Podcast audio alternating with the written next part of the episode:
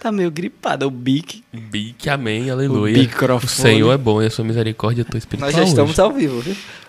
Eu falei que eu posso contar até três na mente de Tá, vocês. estamos ao vivo? Estamos ao vivo. Galera, sejam bem-vindos ao episódio 36 do Pode Crer. Meu nome é William. Eu sou o Geian, de volta aqui na mesa De com volta vocês. aqui na mesa. E hoje recebemos... Quem nós recebemos? Quem nós recebemos? Duas pessoas que elas não se conhecem. Sabe aquele, aquela questão, é o Sputnik que faz aquele programazinho que bota duas. Convidamos hoje o Marco Mello e a Carol, é, mas eles não se conhecem. De frente em frente, eu esqueci agora. Enfim. É, Ai. depois de um tempo a gente A fica. gente lembra. Então sejam bem-vindos, é um prazer receber vocês dois aqui hoje à noite. Um episódio diferente. A gente tá começando uma nova temporada agora e a Sim. gente tá trazendo duas pessoas que a gente sabe que tem um relacionamento aí de, de muito tempo e a gente vai Sim. explorar muito disso. Então a gente costuma começar perguntando. Já perguntamos o Marco outrora, mas às vezes, de repente, ele mudou hoje. Ou a pessoa está assistindo pela primeira vez o, o episódio, né? É. E aí a gente quer começar perguntando quem é Marco Melo e depois quem é Carol Lacerda.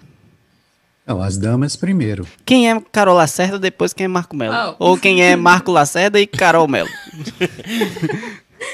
Tá bem. Ah, Carol Lacerda, primeiramente, filha de Deus. Amém. Acho que é minha principal identidade de filha de Deus, alcançada pela graça. Ah, tenho 27 anos, sou raramense, moro em Brasília. Sou uma pessoa um pouco confusa, desmemoriada, tipo, adore, sabe, aquele personagem do Entendi. Muito semelhante a ela. E filha única, porém eu fujo dos estereótipos. de Entendi. Filha única. Entendi, entendi. E Marco? Eu, desde a última vez que eu estive aqui, eu continuo sendo um pecador que ganhou graça. Amém. Amém. Não sou filho único, mas sou temporão. Meus irmãos são, eram muito mais velhos que eu, então Temporão? eu cresci sozinho. Nossa. Essa Temporão, nunca ouviu falar isso? Não, o que significa essa palavra? Temporão é o filho que nasce depois de muitos anos. Ah, entendi. Isso tem algu- alguma coisa a ver com a chuva temporã, que a Bíblia fala?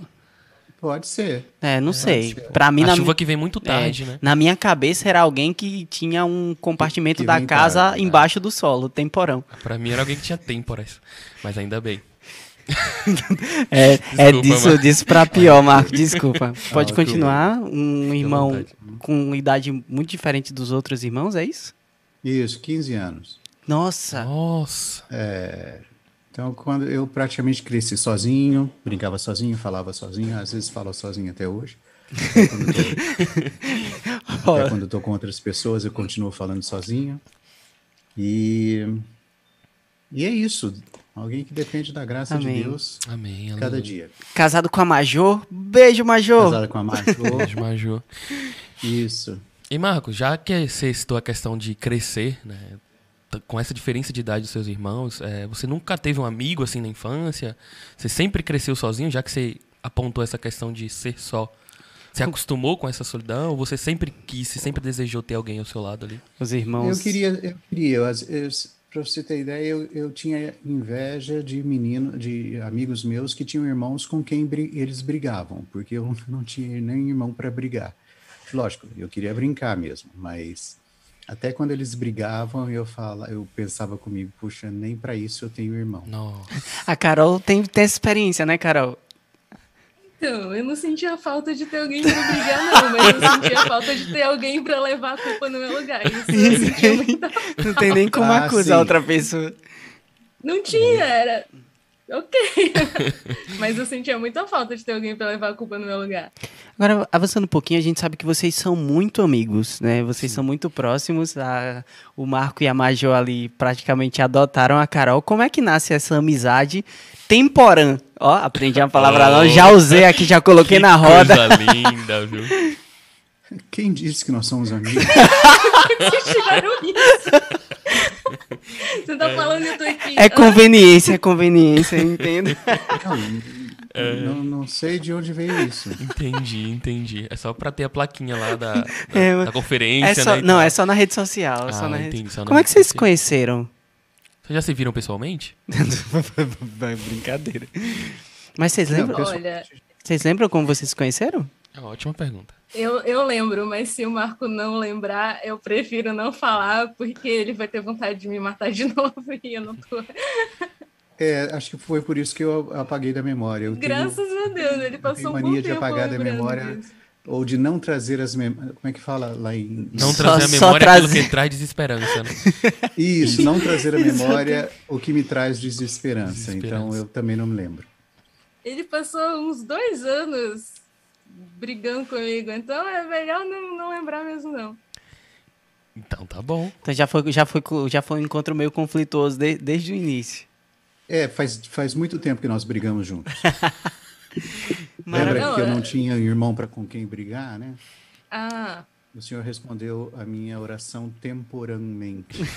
Essa foi muito boa. Olha como Deus faz, né? Pega Foi duas pessoas que que não têm irmãos.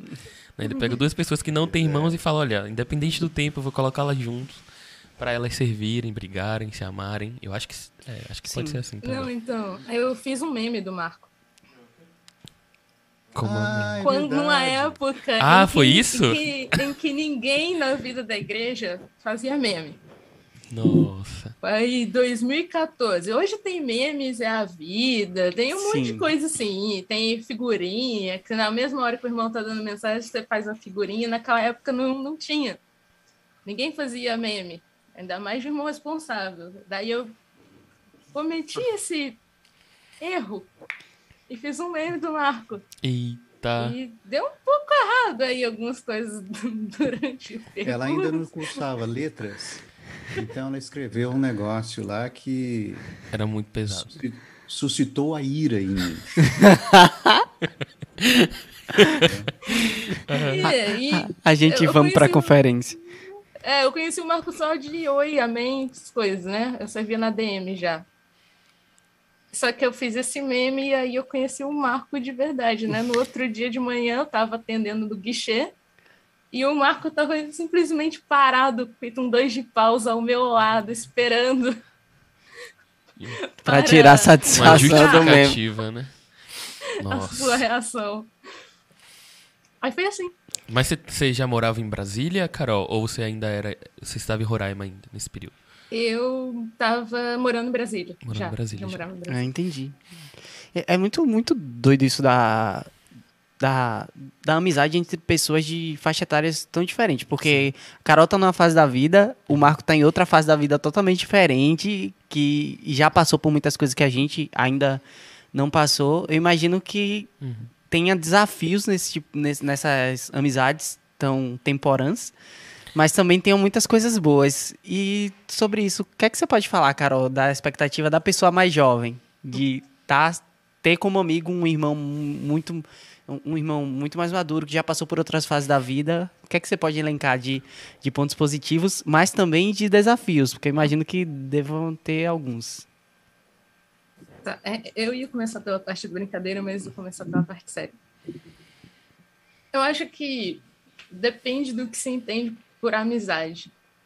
É, às vezes os nossos conceitos sobre as coisas, eles são os mesmos que nós aprendemos aí fora. Entendi. Fala um então, pouquinho mais nós sobre isso. temos conceitos, ah, o que é amizade? Nós aprendemos o que é amizade no mundo e então nós achamos que aquilo é amizade. Mas quando nós entendemos que nós somos salvos e já fomos redimidos, eh, todos os nossos relacionamentos também são redimidos. Então, nós temos relacionamentos redimidos e amizades redimidas. Sim. E não é o mesmo padrão que nós vemos aí fora com os mesmos estereótipos. O Senhor Sim. nos colocou na igreja e ele fez todos irmãos. E nós temos irmãos crianças, adolescentes, jovens, adultos e idosos. Mas todos são irmãos e todos têm um relacionamento de irmãos. Sim. E isso é uma das maravilhas e uma das belezas do corpo. Porque nós podemos nos relacionar com pessoas de diversas idades, de diferentes. que estão em diferentes fases na vida, como nossos irmãos, e nós podemos aprender uns com os outros e ter amizades verdadeiras Sim. uns com os outros, que não segue o mesmo tipo de estereótipo aí fora, que você precisa ter o mesmo você precisa se encaixar no padrão e seu amigo também é o mesmo, e então vocês são amigos. Não. Na igreja não é assim. Nós nos relacionamos com todos, somos irmãos de todos e devemos ser amigos também de todos os irmãos. Ah, Paulo nos diz isso para nós ah, cultivarmos o amor fraternal, é? Então, independente de idade, independente de fase da vida, é o relacionamento que Sim. nós devemos cultivar. Então, eu não acho estranho você ter amigos de diversas é, não, também não. etárias. Isso só agrega muito mais, porque você tem visões diferentes, perspectivas diferentes, e particularmente eu gosto muito de conversar com pessoas mais velhas, porque você aprende muito. Sim. Você acaba aprendendo muito, você recebe muita sabedoria, evita de passar por muita coisa, você pode receber exortação também, orientações, com bons conselhos. Então isso é muito bom, agrega bastante para a vida. É, aí você perguntou se, se era difícil, né? Sim, qual, assim. qual, qual desafio? Não, acho que não. Então, o, o Marco é mais jovem do que parece e eu sou bem mais idosa na minha alma do que parece, entendeu? Então, na verdade, talvez eu seja idosa. Nessa relação. Não sei. É, então, não, não, não, não tenho muito. Desculpa, Marco, te chamei de idoso. Não, eu chamei de jovem, na verdade. A é. gente já tá vendo alguns desafios aí, né, pro Marco. É desafio, desafio linguístico, né, Marcos, que a Carol tem. Não, o principal desafio é que eu sempre tô errada. Mas eu já tô acostumada, né, porque eu sou filha única, então não é tão desafio não é tão, assim. É, já, já lidou com essa E da parte do Marco? É, Bom, o, o, desafio é ser amigo da Carol, né? Esse é o grande desafio. É... Não, é, é, o seguinte: durante muito tempo eu queria ser mais velho. Hum, entendi. E agora eu cheguei à idade em que eu não quero ser tão velho. Então eu tenho, tô tendo amizade com pessoas mais novas para ver se eu me sinto mais jovem. Sim. Não, Entendi. brincadeira. É... Jovem para ser velho e velho para ser jovem, já dizia a missionária Sandy. É mesmo? É. Ah, eu, eu, é, eu não ouvi essa mensagem dela. É aquela dos 30. É. Ah, ok. Mas eu, eu não ouvi. Não, mas é verdade. É, porque tem uma época em que. Um, não sei, parece que para você ser mais. É, ter maior credibilidade, você precisa ter mais idade, porque tem hora que.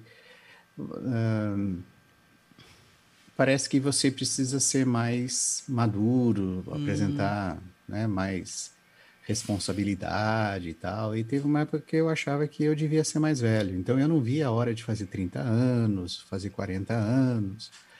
Uh, e agora que eu tenho 60, eu não vejo a hora de fazer 30 anos, 20 anos, entendeu? É, como, como isso não vai acontecer. É, mas, mas isso mas é, é verdade, falando sério, é, tem, é, é, muito bom amadurecer, é muito bom é, você chegar a certa idade e, e, e ter passado por várias experiências. Hum mas não é bom ser velho, entendeu? Não é bom ser envelhecer. é preciso ser. É bom ter experiências, mas você precisa ser renovado. E é isso que eu tenho buscado ultimamente, ser renovado. E com essa, com base nessa, é, nessa relação constante, Marcos, que você tem buscado para com Marco Marco, desculpa. Marco, você tem buscado. Nunca... Desde a primeira vez que o não, Marco veio aqui e não aprendeu. Você, você é coerente, Jean. É, eu, eu. Eu entendi isso. É, eu acho que ele quis falar de mim. Eu acho. É que às vezes eu acho. falo Marco, aí às vezes sopra um pouquinho no final fica Marcos. Sim, Marco. com respeito a essa relação que você disse que tem buscado com pessoas de uma idade menor que a sua, ó, aprendi, Will. É, o que você tem aprendido, assim, o que mais você tem tirado, é, uma lição, assim, que você diria, nossa, isso aqui, todo irmão que tem a minha idade deveria aprender com os jovens. Se não tem também, mas enfim, fique aberto. Tem algo, às É, vezes não tem o que Às vezes aprender não tem, com né? Mas eu acho que, que tem, já que ele insiste em, em ter uma relação constante com os jovens. Não, eh, eu não sei se tem algumas coisas, eh, uma- uma coisa genérica, mas Sim.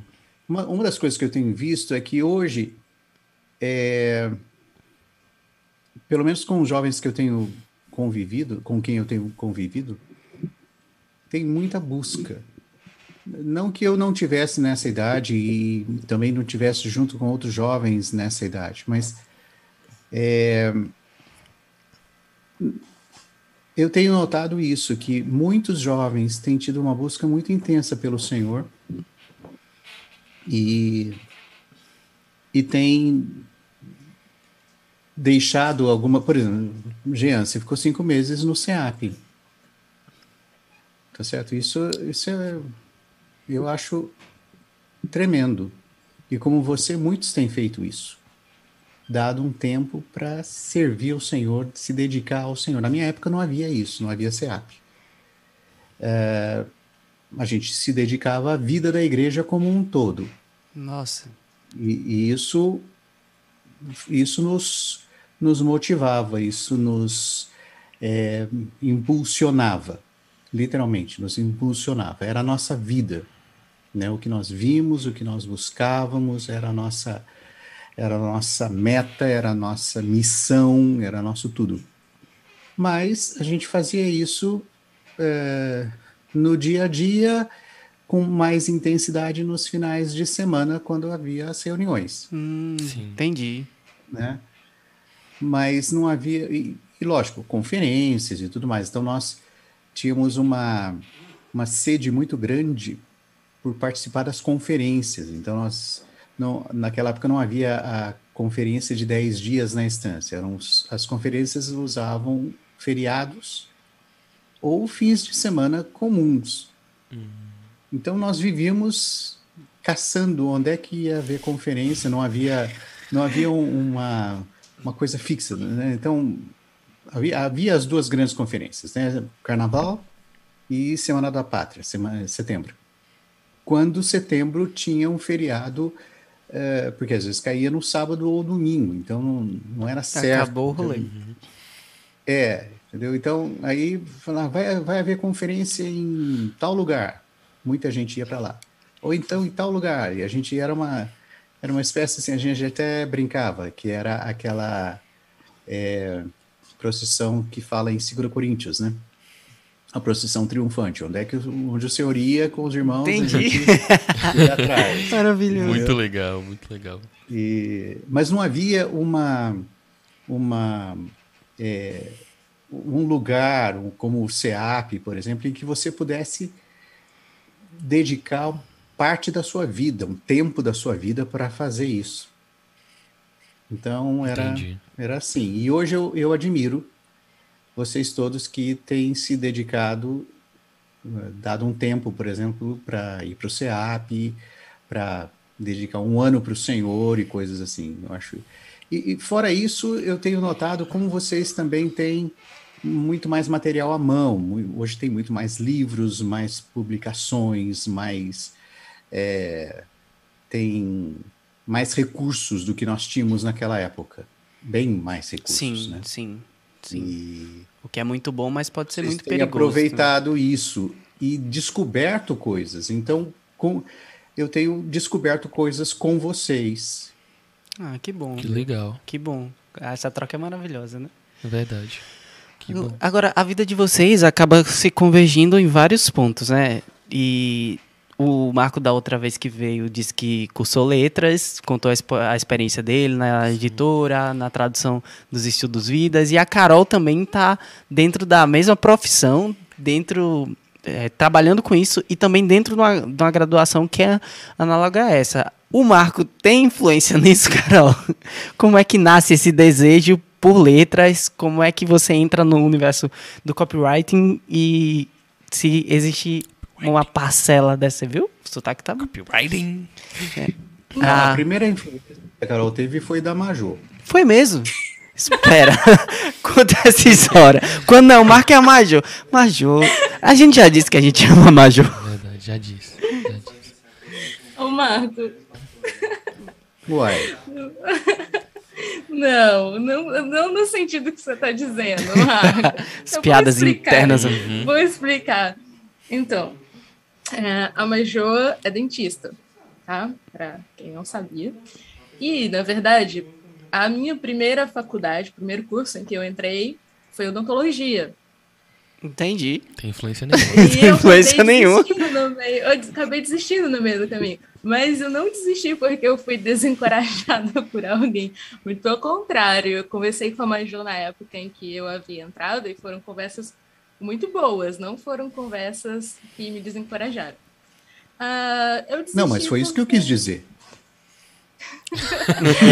desisti porque não era para mim mesmo. É uma profissão que você tem de ter seu coração ali mesmo, você tem de amar fazer, ah, você tem de amar fazer, cuidar de pessoas, você tem de ter um amor muito grande. É verdade. E depois de algum tempo, houve mais alguns percalços no caminho, mas eu acabei eh, me encontrando nas letras.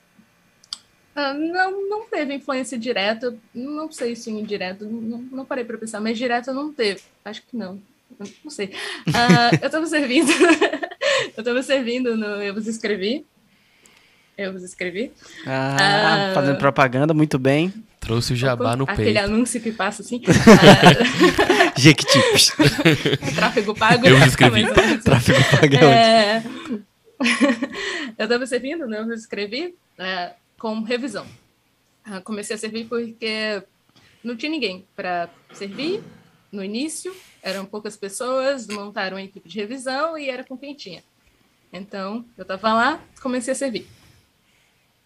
E eu comecei a gostar muito daquilo, e eu comecei a perceber que eu não comecei a gostar naquele momento. Eu sempre gostei, eu sempre gostei muito de ler, sempre gostei muito de escrever.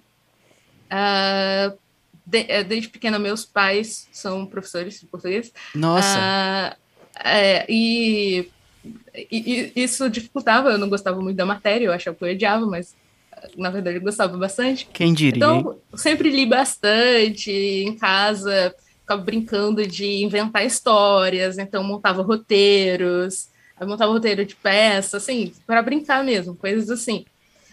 Então, eu sempre estava lendo, escrevendo, nunca, mas só era hobby mesmo. Sei que eu comecei a gostar muito, muito, muito, muito mesmo, e pensei, puxa, quero fazer isso aqui. Eu estava servindo e queria usar para o serviço também. Então eu vi que era algo que eu gostava, me dava prazer de fazer e eu poderia usar para o Senhor também, que é um dos, dos meus propósitos, né? Você usa a sua profissão também para o Senhor. Então, Amém. Foi isso. Então na- nasceu dentro do de- serviço. Acabei de pensar, teve uma parcela de contribuição indireta, assim. Não foi direta, mas é que os meus textos, eles iam para o Marco revisar. Hum, entendi. É, e eles voltavam assim, repletos de revisão. Meu Deus. Quando eu recebi, quando eu abri o arquivo, eu pensava, eu não sei escrever, eu sou péssima nisso. Eu aqui. entendo. O Senhor me ajuda, porque, nossa, aí eu percebi, eu, eu achava que eu escrevia direitinho, mas depois que meus textos passaram pela revisão dele, eu percebi que Nossa, e, e é um olho muito cirúrgico, né? De assim, de ver umas coisas que. se diz, Meu Deus. Nem Sim, é, aí eu comecei a aprender revisão olhando as revisões dele. Então, às vezes, eu, eu deixava os erros de propósito, não revisava, né? Só saía escrevendo. Sim. Não revisava, não relia o texto, eu enviava, porque como ia voltar cheio de. Aí eu ia olhando os comentários. Ah, revisou Entendi. Isso por causa disso. Ah, ele fez isso por causa. Aí eu aprendi a revisar assim. Eu lembro que a primeira, a primeira vez que eu fui fazer a diagramação e ilustração do Jave, é, os textos vêm para mim para diagramar e depois vão para o Marco para ele revisar. E eu acho que outras pessoas também fazem esse processo de revisão. Então eles não passaram pela revisão antes da diagramação. E aí quando voltou com as correções, eu disse: "Ué, essa página era amarela? Eu não lembro não". Era não, é que tava tão pintada de corre... E é um olho cirúrgico. Exatamente. Não vi isso daqui não. Eu admito que eu tenho muito temor quando, inclusive, eu tô lendo e o Marco tá ouvindo. Será que eu tô lendo corretamente? Será que eu tô lendo a crase? Admito isso. É, Marco, eu imagino que você deve sofrer bastante com as pessoas é, ao redor. Você já teve um período da vida que você foi bem chato com isso a ponto de comentar, de dizer, não se fala assim não, ou corrigir. Acabou de me texto. corrigir aqui. Verdade, Marco. É, eu acho que ainda tá nesse período da vida. Esteja bem. É, É, eu acho que desse período da vida eu não me livrei ainda. não, não, não tô tão tranquilo assim, não. Provérbios fala que o conhecimento traz sofrimento, né? É verdade. Exatamente, exatamente. Mas você sabe que é, é gozado porque teve, uma- teve uma época que eu, eu, eu tava tomando um medicamento que me dava é, pesadelo. E eu falava à noite. E, a, e, e- então a, a, a atração da casa, né, o, o- o- sei lá, O entretenimento. casa- o entretenimento da casa era no domingo, é, era de manhã, a Major levantava e falava para os meninos assim, vocês não sabem o que seu pai falou essa noite. Eu sempre tinha, né, eu tinha Maravilhoso. E eu, eu falava e tal. E teve um dia que eu, é, num desses pesadelos, eu falei, óculos é no plural.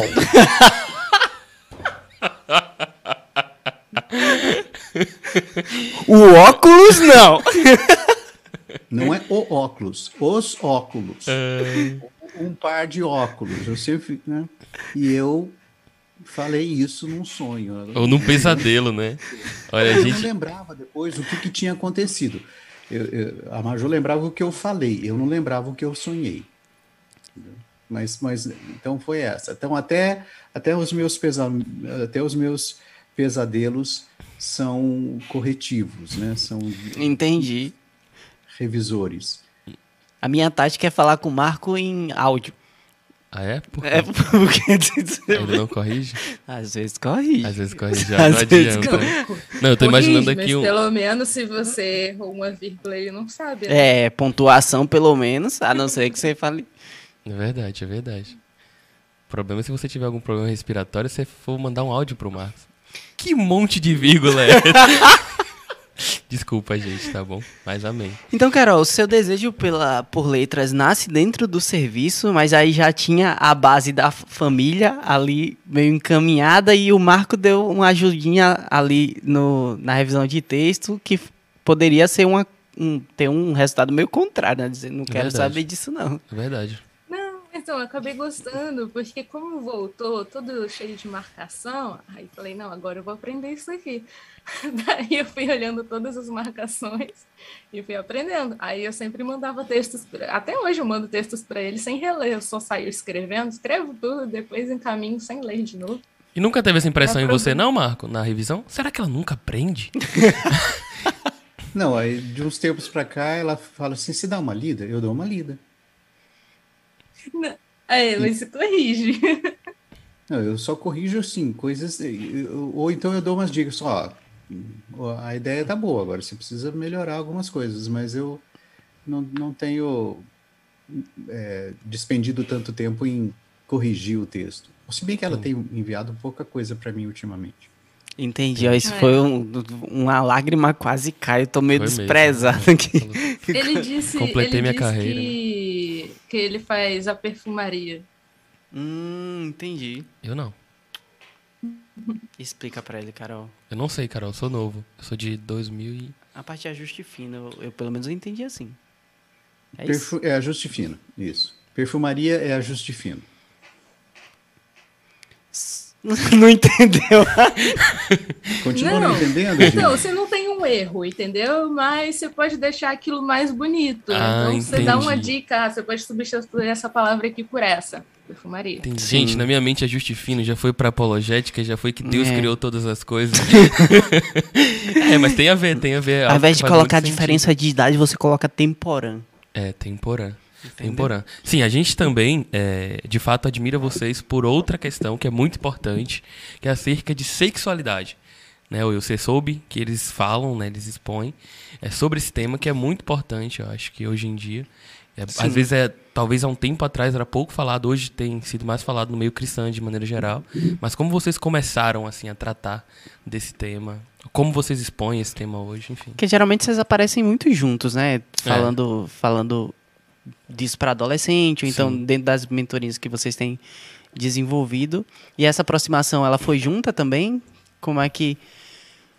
Como é que se deu, né? Não, não, acho que não como é que se deu, mas como começou a busca. Acho que Sim. mais a Pelo tema, né? Porque porque dá pra perceber que vocês quando falam vocês têm muita propriedade, de leitura, de buscar saber sobre o tema. Como é que começa essa busca? Por onde vocês começam? Porque às vezes eu posso falar por mim. Sim. É, às vezes eu olho para um tema como esse e eu talvez queira saber mais, queira me inteirar mais a respeito Sim. da área, mas eu não sei por onde começar.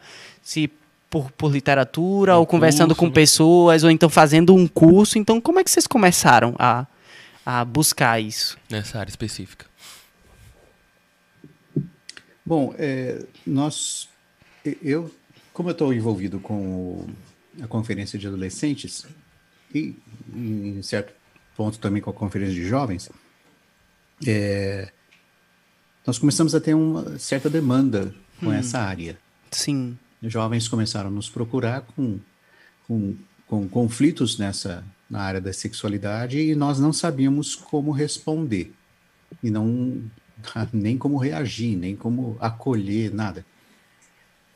É, então, eu não lembro exatamente como a Carol entrou ne- nessa questão, mas a gente começou a procurar algumas coisas e tal. E uma coisa que o Miguel Manos no- nos falou é que nós deveríamos. é, que nós temos uma, uma visão do todo, né, da vontade de Deus, da economia de Deus e tal, mas nós não temos tudo. E há irmãos que têm se dedicado a algumas áreas específicas Sim. como a sexualidade. E outras áreas também, né? como há irmãos que têm se dedicado à questão da, da ansiedade. Né? Eles têm um ministério para que fala sobre isso, que acolhe né, irmãos, que, que tenta cuidar dessa questão. E então nós começamos a procurar. Eu lembro de ter eh, comentado com a Carol, a gente tinha um conhecido em comum com essa com essa dificuldade e tal. Ela me mandou um livro para ler e começou a pesquisar também. E ela descobriu o, a Escola Avalanche e alguns vídeos Entendi. né, da Andrea Vargas de, e outros. E ela passou para mim, eu comecei a assistir, e aí eu qui- quis fazer o curso, né, isso Na escola É, Avalanche. Na Escola Avalanche. O que é a escola Avalanche, Marco? É, é uma escola que não é uma escola de sexualidade, Hum, é uma escola de missões urbanas. entendi. Uma coisa, uma coisa que eu também não sabia. Eu não, não sabia que existia isso. É, toda vez que a gente pensa em missionários, nós pensamos nos missionários que vão África. migram, né? para a África, para. Índia, para para a Amazônia, para coisas assim, certo? Só que hoje, tão importante quanto ir para esses lugares e levar o evangelho, nós temos certas áreas da cidade que também precisam do evangelho. Sim. É, áreas Sim. são- são é, são os, os rincões urbanos, né? São os com, com, com vários segmentos que precisam ser alcançados. Sim. Sim. E, e para alcançar alguns desses segmentos, você precisa se, se, se preparar. Sim. Então, a Escola Avalanche é uma escola de missões urbanas. Prepara a gente também para ir para vários lugares. Tem é, um dos nossos é, professores, um, do, um, dos missionários lá, está se preparando para ir para a Turquia. Hum. Para falar, para alcançar refugiados muçulmanos. Nossa. Né, que estão, que estão é, dentro da área urbana dos conflitos da, de, de países muçulmanos. Eles estão indo para a Turquia, são refugiados, e então eles estão. É, alguns cristãos estão tentando ir lá para é, pregar o evangelho uhum. para eles, o que é uma, uma tarefa, é, como diz o Esdras, né, hercúlea, porque Sim. é um negócio enorme. Sim. Como alcançar, como falar, como apresentar. Bom, de qualquer forma, é uma escola de missões urbanas que, então, foca em vários temas da, da, das, das, cidades. Então, moradores de rua, é, profissionais do sexo, uh, Uau. drogados, né, ou, né, adictos, drogados.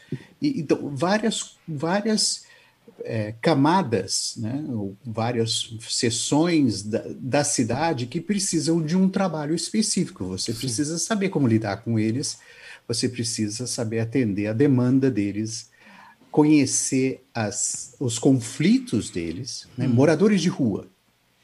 De que maneira você os aborda? Que, que, se que aspecto do Senhor se apresenta para eles? É Sim. diferente de abordar alguém, né, um morador de classe média. Sim. Uh, uh, ambos têm necessidade de salvação. Ambos são pecadores que precisam de salvação. Mas por, por estar em situações diferentes, você precisa saber se aproximar é, acolher o que falar, conhecer a situação deles e apresentar o Senhor como a solução, que é para ele naquela situação. Né? Então, essa, essa escola tem esse objetivo. Então, ele tem vários, eles têm vários cursos. Sim. Né? Alguns de quatro semanas, alguns de duas semanas, alguns de uma semana. Uh, eles também aceitam é, missionários que vão passar um tempo lá e, e tudo mais. Então, a, a Carol descobriu uh, os vídeos da Andrea, descobriu a escola, e aí eu achei que eu deveria ir. Então, um e coincidentemente dos cursos é... ela foi no, no, mesmo, ela foi para o mesmo curso. Nós fizemos um curso de sexualidade de hum. três semanas. Aí houve o um intervalo de uma semana e depois um curso de aconselhamento. Isso em que ano, Marcos? Marco? Isso foi em 19. Hum, recente, né? Foi, dois anos, dois anos atrás. É, então, nós fomos em março, fizemos o curso de sexualidade, depois houve uma, um uma semana de, de intervalo Sim. e depois ia ter o curso de aconselhamento de quatro semanas. Nossa! Então, Para não ficar dois meses lá, então nós voltamos e e no segundo semestre, teve o, o, os mesmos cursos novamente. Aí, então, nós fizemos o segundo curso em outubro. Ah, então, é. fizemos dois cursos juntos lá. Um de três semanas em março e outro de quatro semanas em outubro de 2019. Nossa, uau. Carol, fala um pouquinho pra gente da experiência lá de imersão. Foi uma é, experiência é. de imersão muito forte. E sobre esse período. E o que mais te impactou, assim, em ter, em ter tido experiência de é. aprender sobre sexualidade? imagino que. Assim, aquela questão que você poderia falar também, que, Carol, que é o tabu, sabe? Ninguém, ninguém fala, ninguém sabe, você acabou descobrindo lá, se é que existiu. Um tabu? Você pode explorar, fique à vontade, é... tá bom? Então, como o Marco disse, nós fomos para lá em 2019. Tudo que eu sabia nós sabíamos sobre a escola é o que nós havíamos visto nos vídeos. Nós estava procurando um curso há bastante tempo, estava lendo sobre a temática, li artigos, li alguns livros, vi alguns vídeos, mas quando eu vi a escola e a proposta da escola, eu entendi que seria melhor fazer a escola para ter um conhecimento mais amplo acerca do tema, Então, desde 2017, eu estava querendo já fazer essa escola de sexualidade. Então, foram dois anos até ir para lá mesmo, de fato. É, nós ficamos três semanas lá, uh, hospedados lá, e nós tínhamos aula de manhã, de tarde e algumas vezes à noite também. Então eram aulas mesmo. É uma escola, é um curso, então esquema de aula. Tínhamos Sim. basicamente três horas de aula pela manhã, três horas de aula pela tarde, alguns dias aulas à noite, de diversos temas dentro da área de sexualidade. E algumas vezes nós fizemos saídas uh, divididos em grupos, alguns grupos, uh, alguns grupos foram uh, fazer um evangelismo para é, trabalhadoras do sexo, outros grupos foram para a região da Serra, que é uma região perto de Vitória, é o, a cidade do país em que há o maior índice de violência contra mulheres, então eles foram fazer lá uma intervenção sobre violência doméstica, e nós fomos também a um a uma base que cuida de é, um, centro cristão, não me lembro o nome, que cuida de crianças em no intervalo oposto ao que eles estudam. Então eles fazem um trabalho lá com crianças e adolescentes e uma das propostas deles era falar sobre abuso sexual infantil. Nossa. E então eles chamaram os alunos da escola de sexualidade para ir lá falar com essas crianças e adolescentes. Teve muitas coisas impactantes durante o curso de sexualidade. Nós aprendemos, sobre, por exemplo, sobre questões de gênero, a, a transexualidade, são assuntos que estão bastante em voga hoje em dia, mas que não há muito conhecimento sobre isso. Então, foi bastante importante aprender sobre esses aspectos. Mas essa visita lá também me impactou muito, porque foi a primeira vez em que eu vi crianças que passavam por esse sofrimento e a maior parte passava por isso, uh, tinha, tinha sofrido abuso por intermédio de parentes. Nossa. Então, acho que foi uma coisa bastante chocante para todo mundo que estava lá, quando eles começaram a se abrir, começaram a falar o que eles passavam, que eles tinham passado, os traumas que tinham passado em casa. Então, é algo que tira você realmente da caixa, entende? Às vezes você, no dia a dia, não para para pensar sobre isso, está envolvido com trabalho, está envolvido com faculdade, envolvido com muitas coisas, mas quando você vai para lá, amplia a sua visão da quantidade de pessoas que estão sofrendo. Muitas pessoas sofrendo vítimas de abuso sexual, a maior parte não fala sobre esse assunto por vergonha, geralmente. Nós vimos, tipo, tivemos a oportunidade de ter uma aula com uma pessoa que estava, acho que na Tailândia, se não me engano, e ela trabalhava lá ah, com, combatendo o tráfego humano e a exploração sexual de mulheres. Então, foi algo que nos deu bastante conhecimento, mas não só conhecimento, bastante sensibilidade também empatia a respeito das dores do, do próximo. Eu acho que isso me ajudou a ter muita compaixão das pessoas e olhar para as pessoas de uma forma diferente, buscar ter o olhar do Senhor mesmo. Amém. Saber que muita gente está sofrendo, muita gente cristã está sofrendo. Nós vimos muitas pessoas que nasceram em lar cristão, lar cristão, cresceram num lar cristão e haviam passado por muitas situações dentro dessa a, a área macro da sexualidade. E às vezes nós achamos que isso não acontece sim. com cristãos, mas acontece sim. E nós precisamos estar preparados para acolher e para aconselhar também. Então nós devemos ter humildade de falar, Senhor, eu não sei, Mas se o Senhor está nos mostrando algo que nós não sabemos, então Ele quer nos usar naquilo e nós precisamos ir atrás Amém. de aprender tanto a acolher quanto a aconselhar, biblicamente. Sim. Não sim. apenas aconselhar, mas Sim. aconselhar de forma bíblica. Que incrível você trazer isso. É, porque geralmente quando a gente ouve a palavra sexualidade, de maneira geral, pensa em, em algo da sexualidade especificamente, como a homoafetividade, mas esquece que existe um range de desafios dentro dessa macro área de sexualidade, como as que você trouxe aí, abuso infantil, violência sexual, às vezes dentro do próprio casamento, e outros tipos de violência, ou pessoas em situação de vulnerabilidade expostas a diversos a diversos problemas, inclusive de saúde, como as pessoas que trabalham, que são profissionais do sexo, ou então as pessoas que passaram por processo de transexualidade, que passaram por cirurgia de mudança de sexo.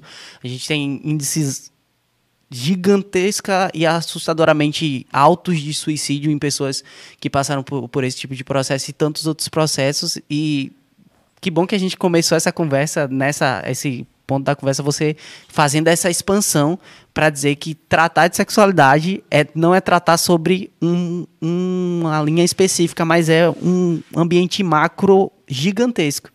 E você, Marco, Amém. sobre isso? Como foi um pouquinho da sua experiência? Conta pra gente. Com o que você Bem, se deparou lá?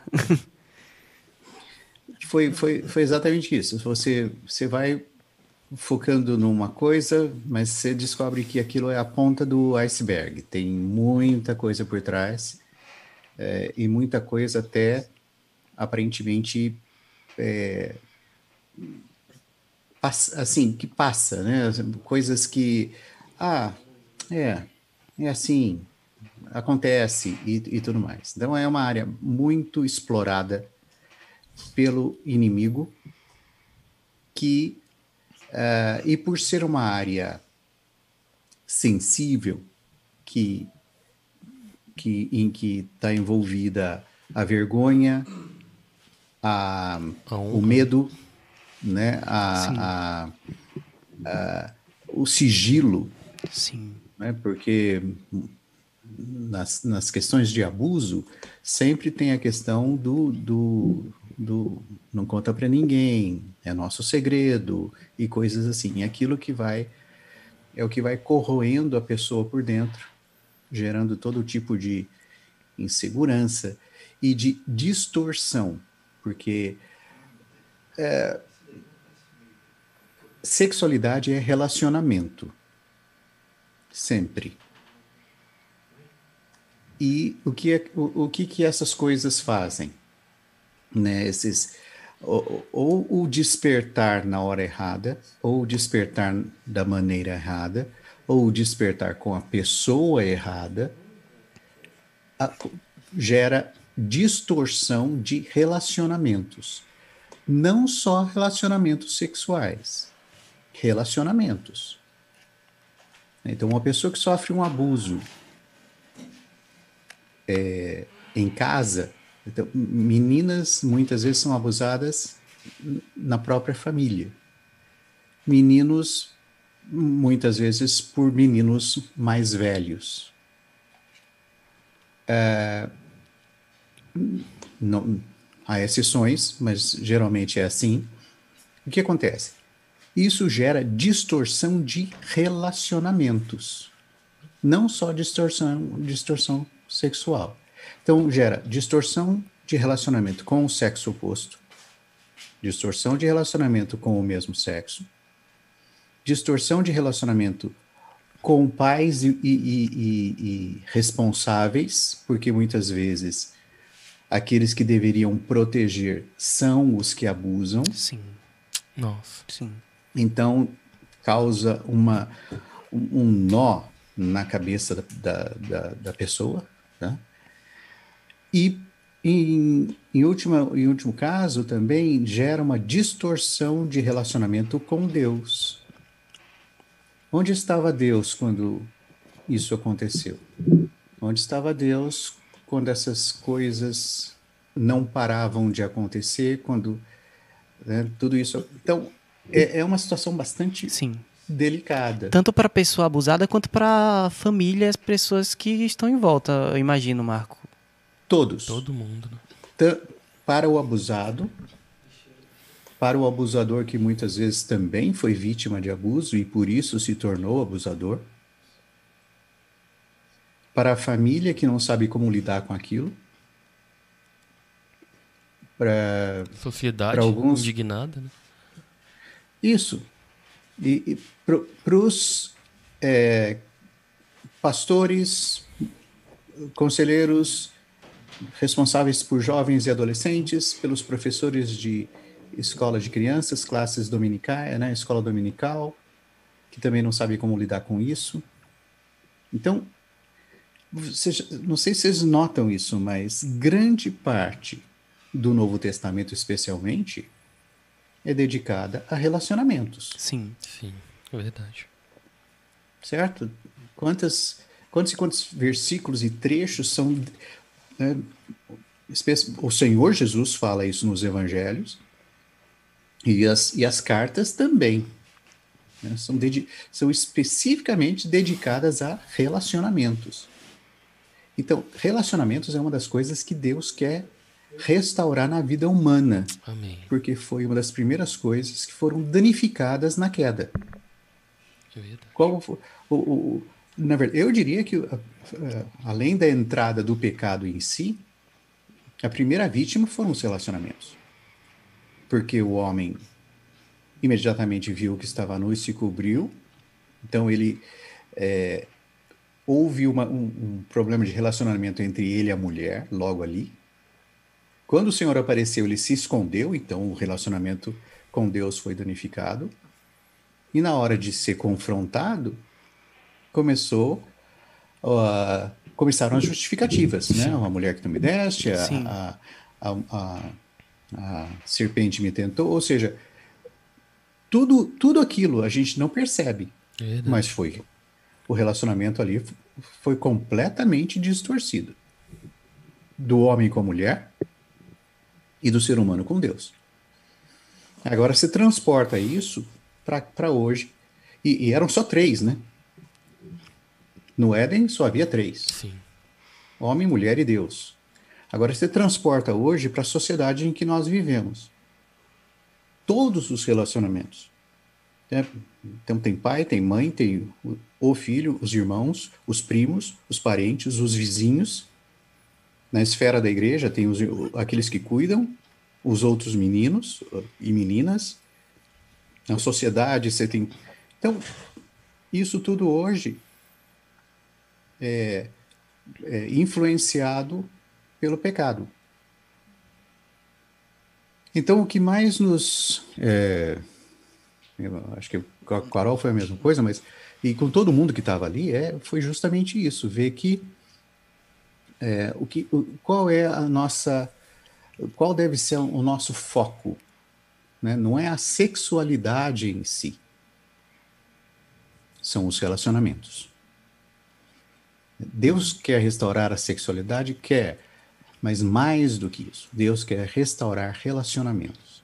Amém. Nosso relacionamento com Ele e o nosso relacionamento uns com os outros. E quando Ele terminar, tudo que Ele tem para fazer em nós, é isso que Ele vai fazer. Uau. O nosso, resta- o nosso relacionamento com Ele vai ser plenamente restaurado Amém. no nosso relacionamento uns com os outros também. E todos hoje estamos nesse processo. Então, cada um de nós, embora seja único e tenha é, é, conflitos, dificuldades, traumas, e todos nós temos algum Sim. tipo de trauma, Sim. né? É, por mais por, por mais saudável que seja a família, por mais saudável que seja o crescimento e tal, sempre há traumas. Sim. E os traumas sempre influenciam. E influenciam cada um de uma, de uma maneira. Sim.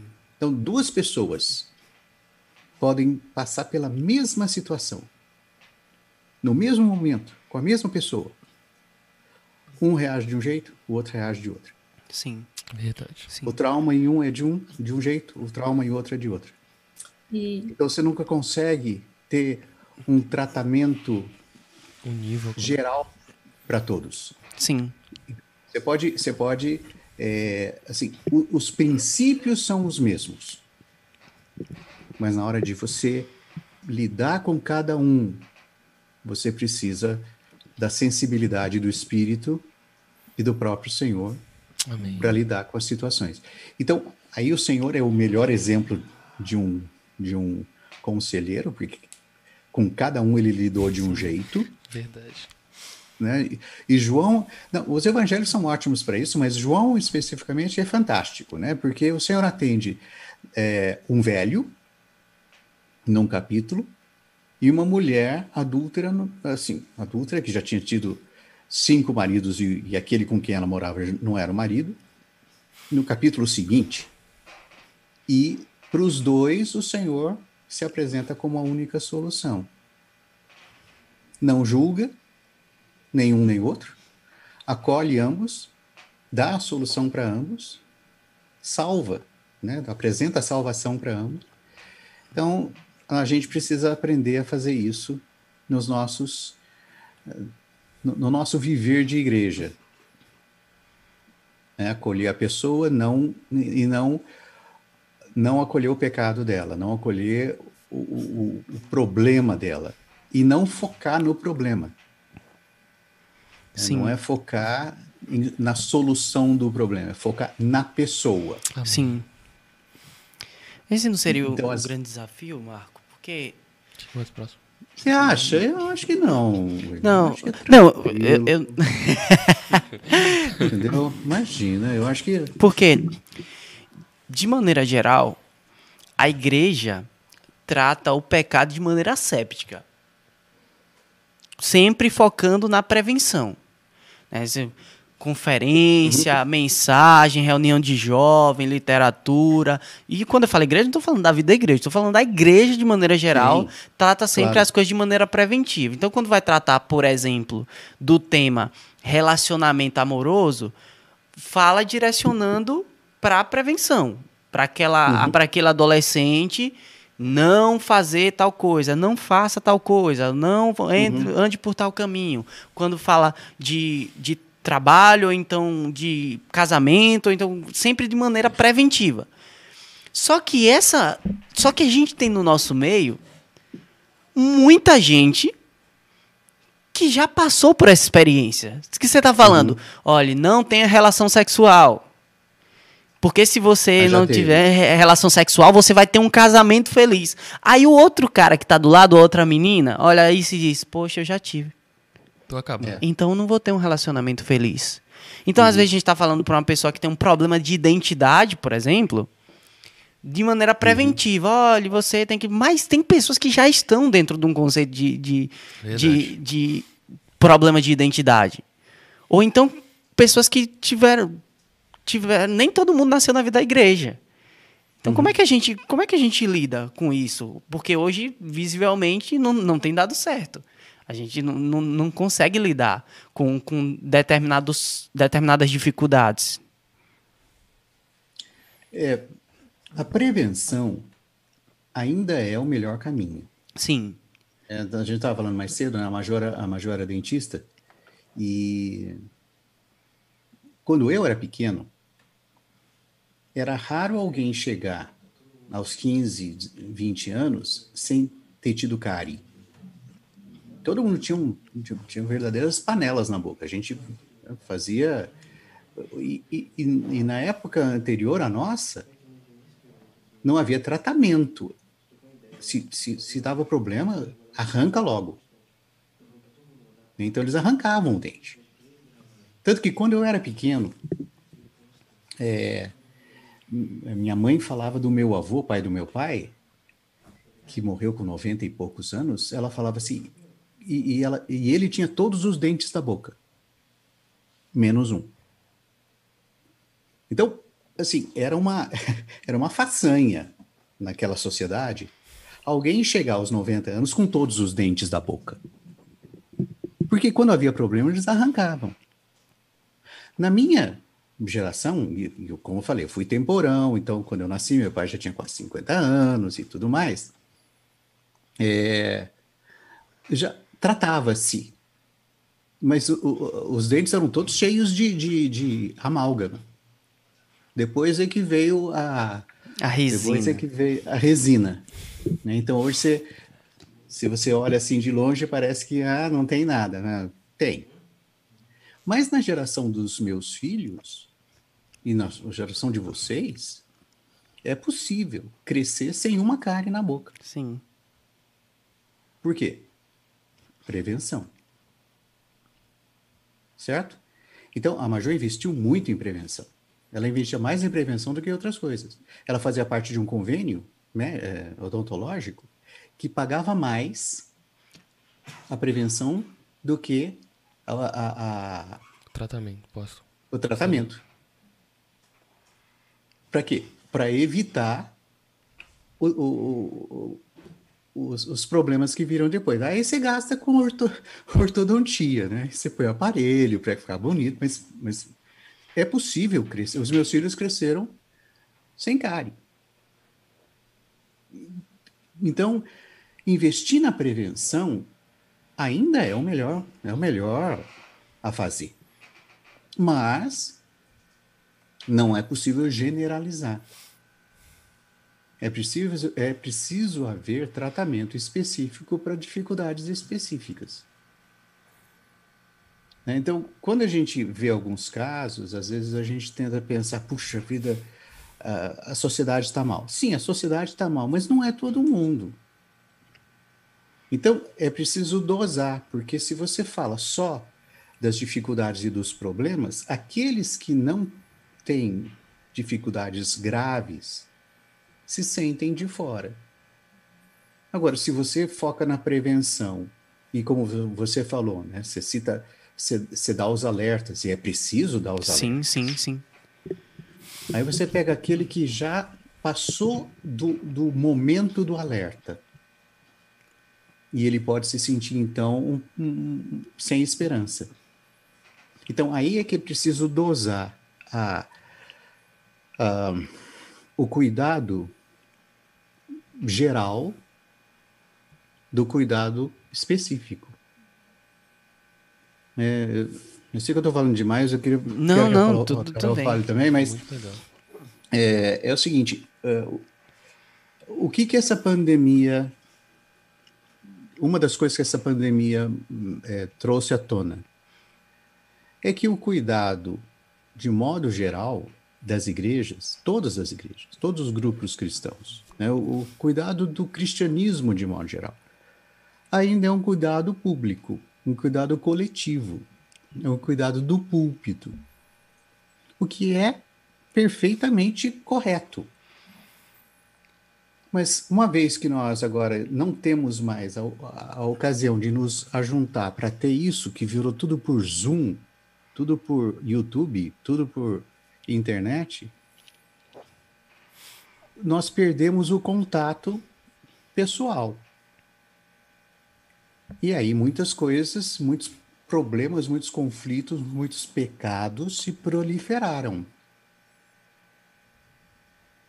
E ainda assim, tem muitos que estão achando que assim, não, isso é temporário, já vai passar, logo, logo nós vamos voltar ao normal, no- logo, logo nós vamos voltar ao que era antes.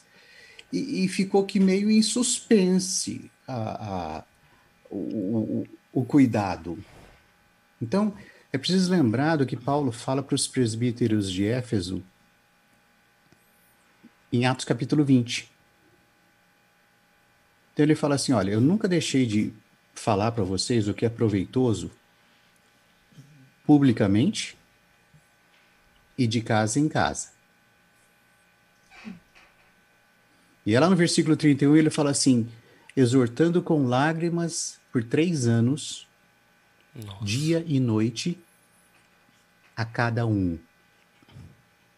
Então você tem publicamente, você tem de casa em casa e você tem a cada um.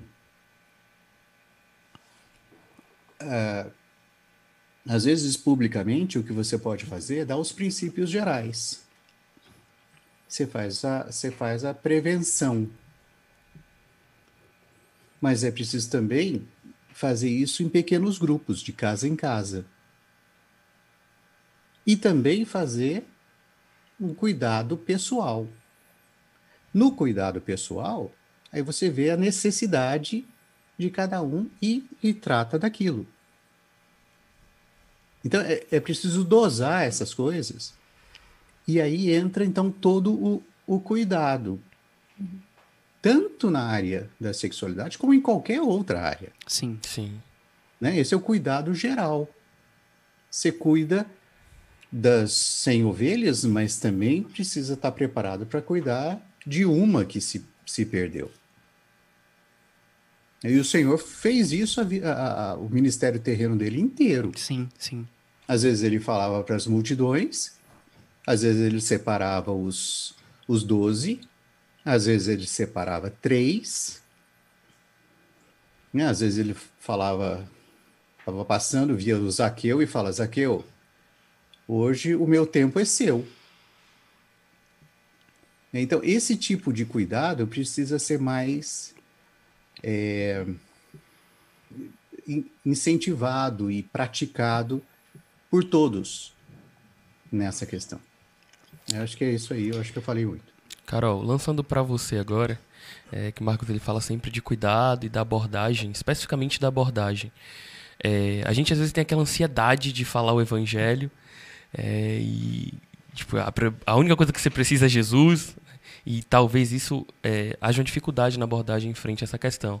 Eu gostaria de saber de você qual tempo, qual time assim de que o evangelho, a mensagem salvadora de Jesus entra, sabe, na vida de alguém que está necessitando de ajuda em uma área sexual. Tudo que a pessoa precisa é Jesus. Amém. Aleluia. é exatamente isso. E tudo que ela necessita é o evangelho. Só que você pode, dependendo da pessoa, você vai apresentar o mesmo evangelho. Você pode apresentar de diferentes formas, com diferentes aproximações. Então, o Marco falou anteriormente sobre a forma como você fala com o morador de rua é diferente da forma como você vai contatar uma pessoa de classe média. Ah, você conversa com a pessoa. Você tem de se aproximar da pessoa. Você, o Marco disse, demonstrar interesse na pessoa, não pelo pecado da pessoa. Então, quando você tem interesse em alguém, você tem interesse em, em se aproximar de alguém, você vai conversar com a pessoa. E a partir do momento em que vocês conversam, vocês vão estabelecendo uma confiança. E essa conversa vai evoluindo, você vai tendo mais abertura para falar ela vai ter mais confiança para ouvir e mais confiança para falar também, para se abrir. Então, nós devemos deixar um pouco essa ansiedade, porque tem uma coisa muito importante que nós devemos nos lembrar. Uh, não somos nós que fazemos Amém. a obra. É o Espírito que faz. Amém. Ele pode fazer por nosso intermédio, mas vai ser apenas isso, por nosso intermédio mas ainda é o Espírito, não somos nós. Então, esse, essa ânsia, esse ímpeto de querer, às vezes é uma demonstração de maturidade. De, eu, eu preciso fazer alguma coisa, eu tenho de fazer alguma coisa, e se eu não fizer, nada vai dar certo. Então, primeiro, calma, menos ansiedade ah, e mais dependência do Senhor. Uhum. Quando nós estamos no espírito, eu acredito que nós estamos mais sensíveis para ouvir o guiar do Senhor, para ouvir o direcionamento do Senhor e para ter discernimento sobre quando falar e quando calar. Às vezes nós precisamos falar, às vezes nós precisamos calar e ouvir. Então, é importante nós entendermos que nenhuma pessoa é igual a outra pessoa. Então, eu fui salvo de um modo, Marco foi salvo de outro, vocês foram salvos de outro modo. Cada um de um modo diferente, cada um em um tempo diferente, mas pelo mesmo evangelho, pela mesma graça, pelo mesmo Deus. Amém. Então, nós não temos um modo de nos aproximar de alguma pessoa, nós não temos um modo de lidar com as questões de uma pessoa ainda que sejam questões parecidas, nunca vai ser a mesma coisa. Então, nós temos de ter sensibilidade, ter compaixão e nos importar com a pessoa, não é porque, ah, ok, eu já tive um amigo que passou por um problema, desses, então eu sei ajudar. Não. São duas pessoas diferentes, com histórias diferentes, e nós temos de ouvi-las, ter paciência para ouvi-las. Então é um momento de demonstrar aí as virtudes do Espírito. E nós vamos falar do Senhor, vamos falar do Evangelho e também vamos demonstrar, vamos mostrar, manifestar o Senhor. Amém. Ah, tem que ser um ponto em que aquela pessoa não nos veja, mas elas, ela veja que algo diferente em nós e que esse algo diferente é Cristo. Então, o Senhor é paciente, o Senhor tem sabedoria para falar, o Senhor tem compaixão, o Senhor tem amor e o Senhor pergunta. Então, é isso, nós devemos amar a cada pessoa, nos importar com cada pessoa, conversar com cada pessoa. E à medida com que esse relacionamento vai avançando, o Senhor vai nos direcionando ao passo seguinte. Então, é um passo de cada vez. Nós conversamos, ouvimos, e o Senhor nos direciona até um ponto. Nós continuamos, ou conversamos, ouvimos, oramos, e o Senhor vai nos direcionar até o próximo ponto. Talvez com algumas pessoas, nós falemos uma vez, aquela pessoa creia e esteja disposta a se entregar ao Senhor e receber transformação. Outras, talvez, nós tenhamos de ficar com elas por semanas, meses ou até mesmo anos. Então, nós não sabemos mas vai do nosso coração, da nossa disposição, da nossa entrega ao Senhor e da nossa sensibilidade, principalmente de saber. O Senhor é o principal interessado. Se o Senhor é o principal interessado, então ele vai atrás. Amém. Nós estamos aqui como instrumentos para ser usados por ele. E eh, fazendo uma ligação com o contexto anterior, que você havia dito sobre as pessoas, os casos específicos, né? Eu estava me lembrando é que uh, nós vemos esses relatos no Evangelho do Senhor curando várias pessoas. Ele curou cego, ele curou coxo, ele uh, ressuscitou uh, Lázaro, ele se importou com Nicodemos, se importou com, levou a salvação para a mulher em João 4 do poço, foram todos casos distintos. Mas quando nós vemos o Senhor falando em público, ele dá orientação sobre o que é o padrão do reino dos céus, o que é o padrão estabelecido por Deus. Quando ele vai falar ali em Mateus, no Sermão do Monte, ele expõe o que é o reino dos céus e como um cidadão do reino dos céus deve viver de acordo com a nova vida que recebeu ao crer.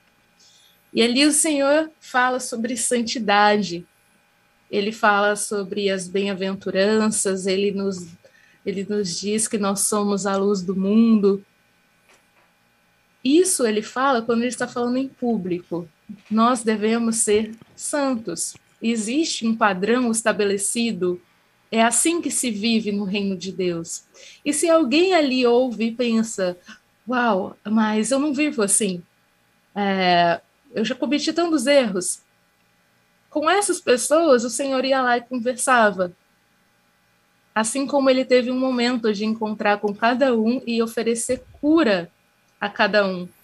A cura que a pessoa precisava. Ele perguntava: O que queres que eu faça? Então é a mesma coisa.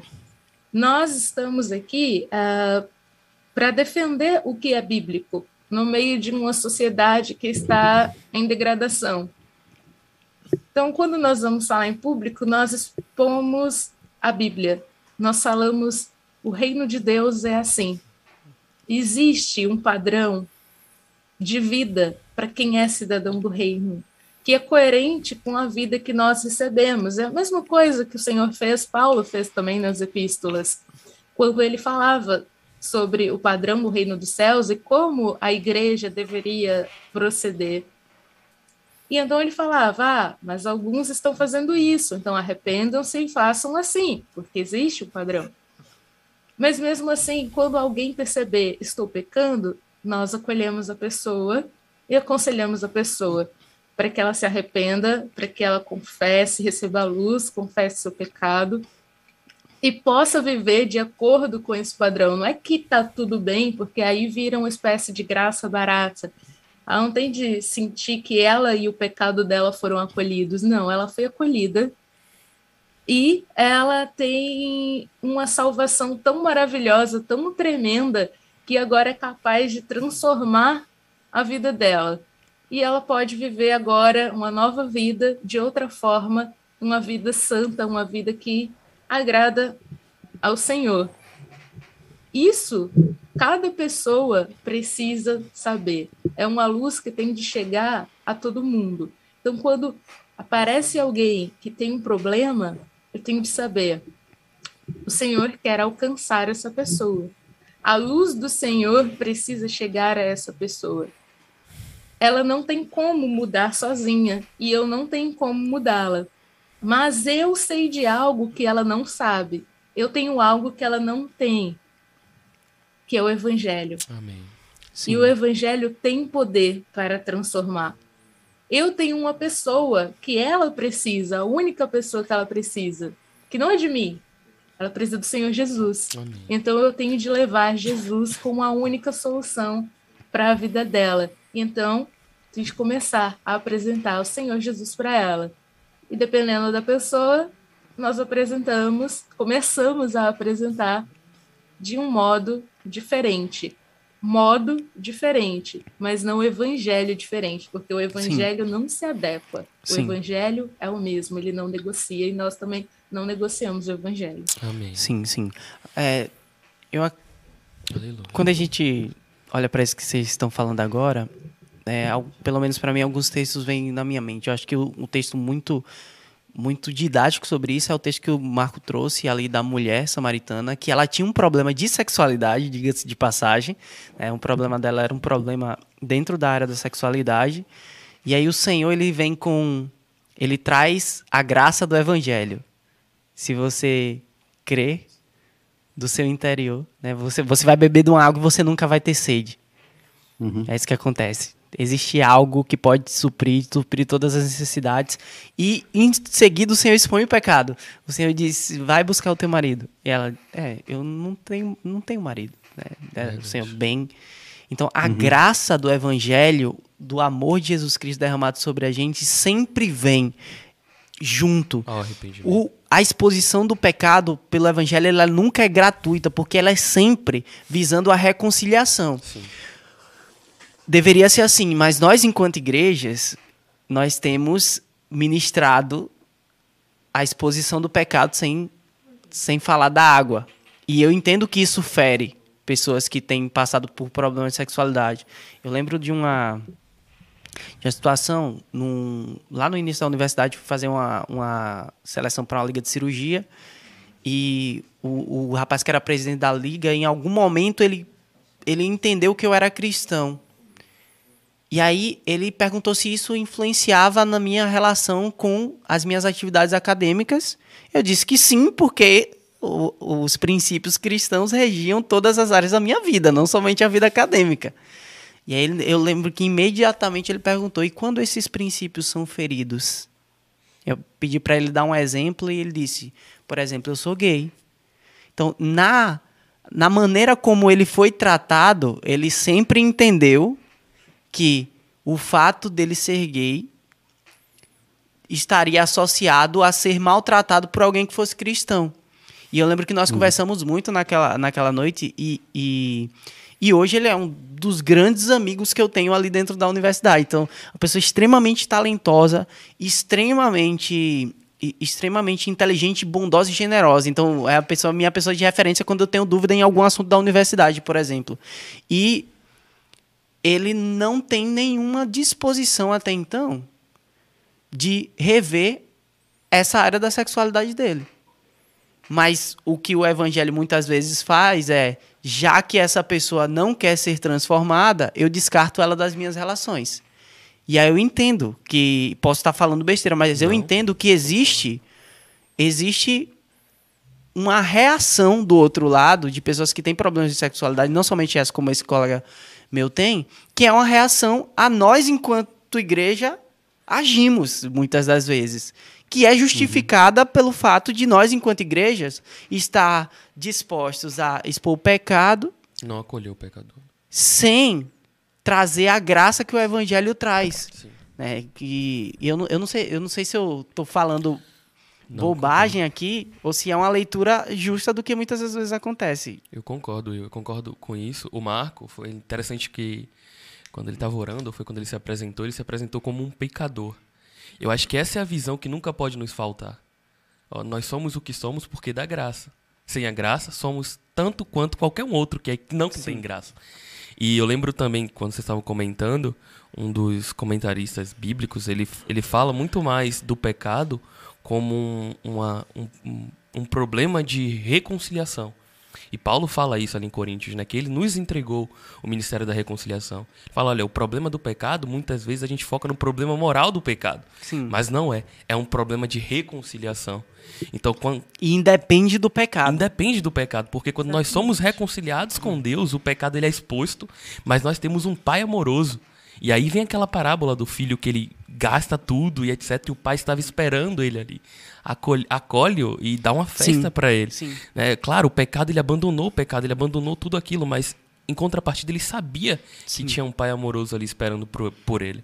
Paulo, 1 Coríntios, ali dizendo, havia na a igreja em Corinto aqui e pessoas que eram beberrões, Sim. que eram maldizentes, que eram fofoqueiros, e aí ele elege alguns pecados sexuais também, uhum. e aí no final ele diz, mas Tais fostes, Tais alguns de vós, mas fostes lavado, remido pelo sangue de Jesus Cristo. É então ele coloca ali, todos eram pecadores, cada um de vocês tinha uma dificuldade, mas a remissão pelo sangue de Cristo chegou na vida de todos vocês igualmente. Então a graça é derramada. Sim, sim. Porque a graça ela independe do tipo de pecado que nós temos. A graça ela é derramada porque ela é derramada. É verdade. Aí você olha para uma pessoa e fala: "Nossa, essa pessoa está abundante de pecado". Mas a palavra fala: "Olha, onde abundou o pecado, superabundou a graça". Então o Senhor está alcançando pessoas e eu acho muito bonito isso que vocês estão fazendo, que nos Estados Unidos eu lembro que na década de 90, 2000, teve uma discussão muito forte sobre o que é o evangelho. Em um grupo eles expunham acerca de não, o evangelho é a morte, a ressurreição do Senhor, a mensagem, a boa nova. E o outro grupo falava, não, olha, o evangelho é acerca da, de Jesus Cristo como rei, o filho de Davi que vem para reinar e etc. E aí o, o, o C.J. Mahoney, que é um escritor que eu gosto muito, ele fala assim, olha, o evangelho é como um diamante. Ele tem tantas faces que é impossível de escrever. Então, uhum. o evangelho está alcançando pessoas por meio dessa área da sexualidade. O evangelho está alcançando pessoas que, que foram traumatizadas por conta disso. Porque o evangelho é isso, né? Ele alcança o pecador, independente do seu pecado. Minha pergunta é: como a gente, sem abrir mão da verdade do evangelho, ótimo, não fere além daquilo que o evangelho quer ferir? Porque ele vai ser sempre vai ser sempre expositor em algum nível. É verdade. Eu não sei se eu estou fazendo uma pergunta muito complexa, mas é um receio que eu tenho quando eu lido com, com qualquer pessoa que tenha que tem uma vida de pecado. E eu não estou falando somente de, de questões sexuais. Uhum, de é geral. como levar a verdade do evangelho sem abrir mão dessa verdade, mas não ferir além daquilo que o evangelho se propõe a, a ferir. Foi muito complexo Não, na ótimo. pergunta? Foi ótimo, foi ótimo. É, foi ótimo, Jean. Então você responde. Primeiras damas, como você falou no início, Marcos. Vai, Carol. Agora. Olha, Cadê eu, Emily? Eu... É, pois é. Fazendo falta. A Emily faz falta aqui, né? Eu, eu, eu diria o seguinte: é, pega, pega o Senhor Jesus, né, como exemplo, o melhor exemplo. Ele lidou com todo tipo de pessoas, mas ele nunca focou no comportamento delas. Uau! Certo? Você não vê nenhum e nenhum, até para o jovem rico, quando ele diz o que fazer, né, há poucos casos em que ele diz a pessoa o que fazer. Ele se apresenta como a solução, como a salvação. Mas para o jovem rico ele deu instruções. Não foi, você pode dizer, ah, então, ele estava tentando mudar o comportamento dele. Não, o Senhor estava expondo o coração dele. Isso é que eu, isso é que preciso acontecer. E isso que o Evangelho faz. Né? O que que o que que Paulo fala do Deus deste século? Que ele cega o entendimento dos incrédulos para que não resplandeça a luz Do evangelho. do Evangelho. Mas quando o coração se volta ao Senhor, o véu é retirado. Sim, nossa. Então, o, que, o que é preciso acontecer? O coração precisa se voltar ao Senhor. Quando o Senhor falou isso para o jovem rico, ele não estava tentando mudar o comportamento dele, ele estava tentando expor o coração dele, mo- mostrando que onde estiver teu tesouro, estará também teu coração. O coração do jovem estava no tesouro e ele precisava, esse coração precisava ser exposto. Então, toda vez que o senhor lidou com alguém, independente do tipo do problema, ele não se, ele não focou no comportamento da pessoa. Né? Nicodemos tinha um ótimo comportamento, mas ele precisava nascer de novo. A mulher, a mulher que já tinha tido cinco maridos e estava no sexto que não era o marido dela, tinha um comportamento. O Senhor não não repreendeu o comportamento dela, ele só lembrou, trouxe à tona. Mas o que ele mostrou é que aquele comportamento tinha uma raiz. Né? Tem, tem um. No livro Deuses Falsos, o Tim Keller apresenta um, um, o pensamento de um, de um é, filósofo canadense, eu esqueci o nome. Ele fala o seguinte, que me impressionou bastante quando eu li. É, nós lemos, né? Nós lemos juntos, é, que fala quando nós não vemos que a raiz do problema é o pecado, também não vemos que a solução do problema é Deus e a sua graça. Nossa. Então, seja qual for o comportamento, a raiz disso é o pecado. Sejam questões sexuais, sejam questões de ansiedade, sejam questões de como todos, né, uh, todos esses pecados que, que, que o William citou agora, que Paulo menciona em, em, em 1 Coríntios, uh, bebedice, glutonaria, uh, mal, maledicência, ira, inveja, eles têm, uma, eles têm uma raiz. O comportamento é sintoma. Quando a gente foca no sintoma, né, o William sabe muito bem disso. Na medicina, os sintomas são exatamente isso, são sintomas. Você precisa descobrir a causa e tratar a causa. Você não, você, você pode tratar os sintomas paliativamente para aliviar talvez a dor momentânea, o, o sofrimento momentâneo, mas isso não é tratamento. Se tratar os sintomas, você perde o paciente. Simples assim. Então. Inclusive, senhor... às vezes você precisa que o sintoma esteja lá para que você pra procure identificar isso, a causa. A né? causa certo? Que, qual que é muitas vezes a nossa dificuldade? No nosso afã de, de, de ajudar, nós queremos acabar com os sintomas. Nossa. Que exposição. E aí nós atropelamos o processo do espírito de lidar com a raiz. E nisso nós machucamos muita gente. Porque nós queremos que eles mudem para um padrão que nós consideramos um padrão aceitável. E que muitas vezes nós não atingimos ainda. Não, ainda? William? Ou não. Eu estou tentando ser generoso. Nenhum de nós foi arrebatado ainda. Então não. Exatamente. Tá certo? Nós, nós todos temos sintomas. Porque nós todos temos pecado. Os sintomas podem variar.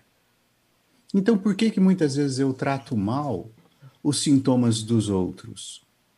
Né? Eu trato os outros mal, mal por causa dos sintomas dele, deles. Porque eu esqueço que eu tenho os meus. E eu não consigo ver. Esse é o esse é a trave que eu tenho no olho e eu fico reparando no cisco do olho do outro. Uau. Isso mesmo. E quando eu faço isso, eu machuco e a pessoa fica fechada para o evangelho, que é a solução. Então, tanto no relacionamento com amigos, parentes, vizinhos, conhecidos que não conhecem o Senhor, como irmãos, conhecidos, próximos e tal, que têm lutas e conflitos, nós precisamos ter esse, esse, eh, essa visão. Nós não estamos aqui para tratar sintomas. Nós estamos aqui para é, focar na raiz do problema. Isso. E a solução é sempre Deus e sua graça. Amém. E, é, se nós tivermos esse, esse sentimento, nós vamos, é, primeiro, ser pacientes e saber que cada um tem um momento de reagir, um, momento, um, um, um, um ritmo na reação, uma intensidade na reação e tudo mais. E não esperar mudanças. Primeiro, não determinar quais serão as mudanças. Sim, sim, nossa. Tá, então eu quero, eu quero usar um, um, um exemplo extremo aqui. Você pega alguém que vem da vida gay. Né? Ele, ele viveu essa vida, mas um dia ele creu no Senhor. Ele creu no Senhor. E ele quer buscar o Senhor, ele quer, é, ele quer ser santo, mas ele não sente atração pelo sexo oposto. Ele pode vir a sentir essa atração? Talvez. Ou não. Talvez não. E aí não tem espaço então, no reino para ele?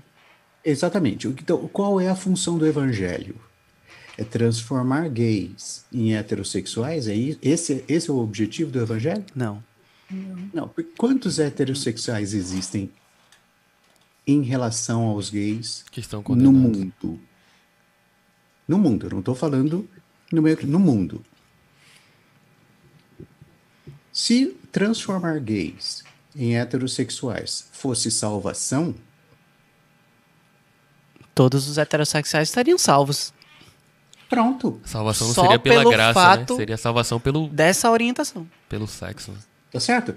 Então, o que que o que que é o evangelho? É transformar pecadores mortos em delitos e pecados em filhos de Deus, Amém. vivos, regenerados da vida divina.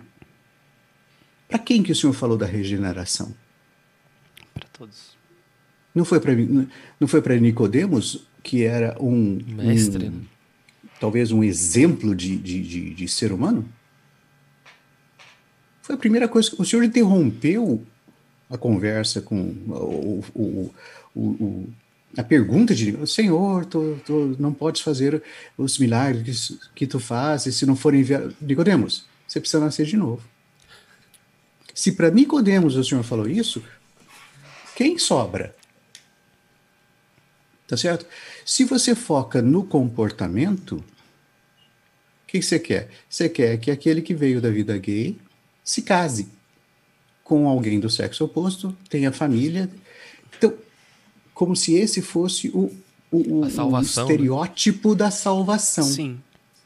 Não. O que, que ele vai ser? Ele vai ser alguém que antes estava morto em delitos e pecados mas creu no Senhor, nasceu de novo, recebeu uma nova vida e vive por essa nova vida. Sim, amém.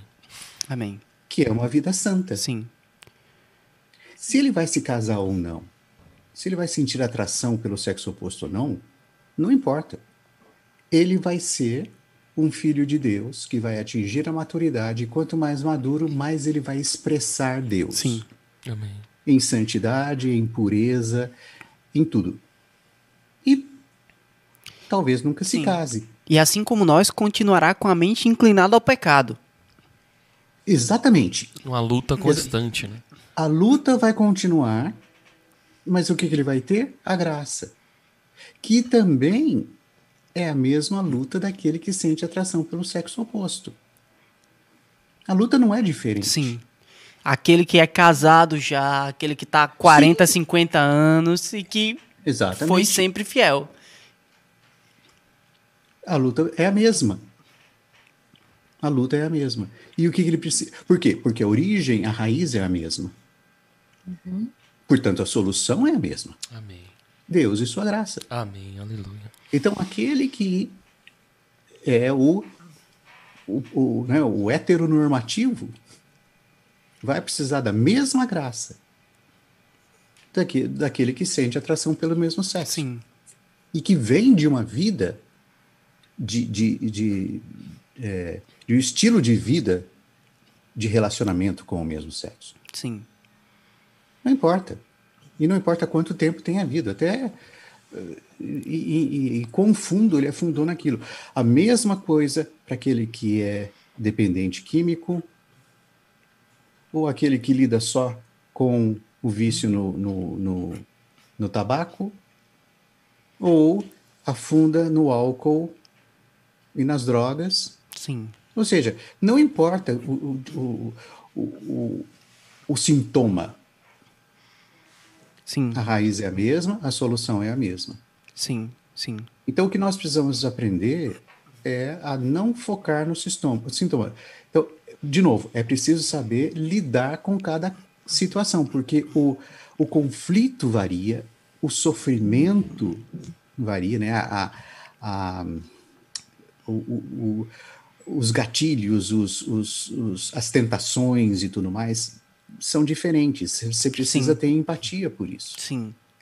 né? E saber, e saber caminhar junto. Sim. Eu acho, é, acho que Agora, é isso aí, Marco, eu já falei. E, e Carol, e eu acho que eu vou direcionar mais pra Carol. Eu sei que eu tô.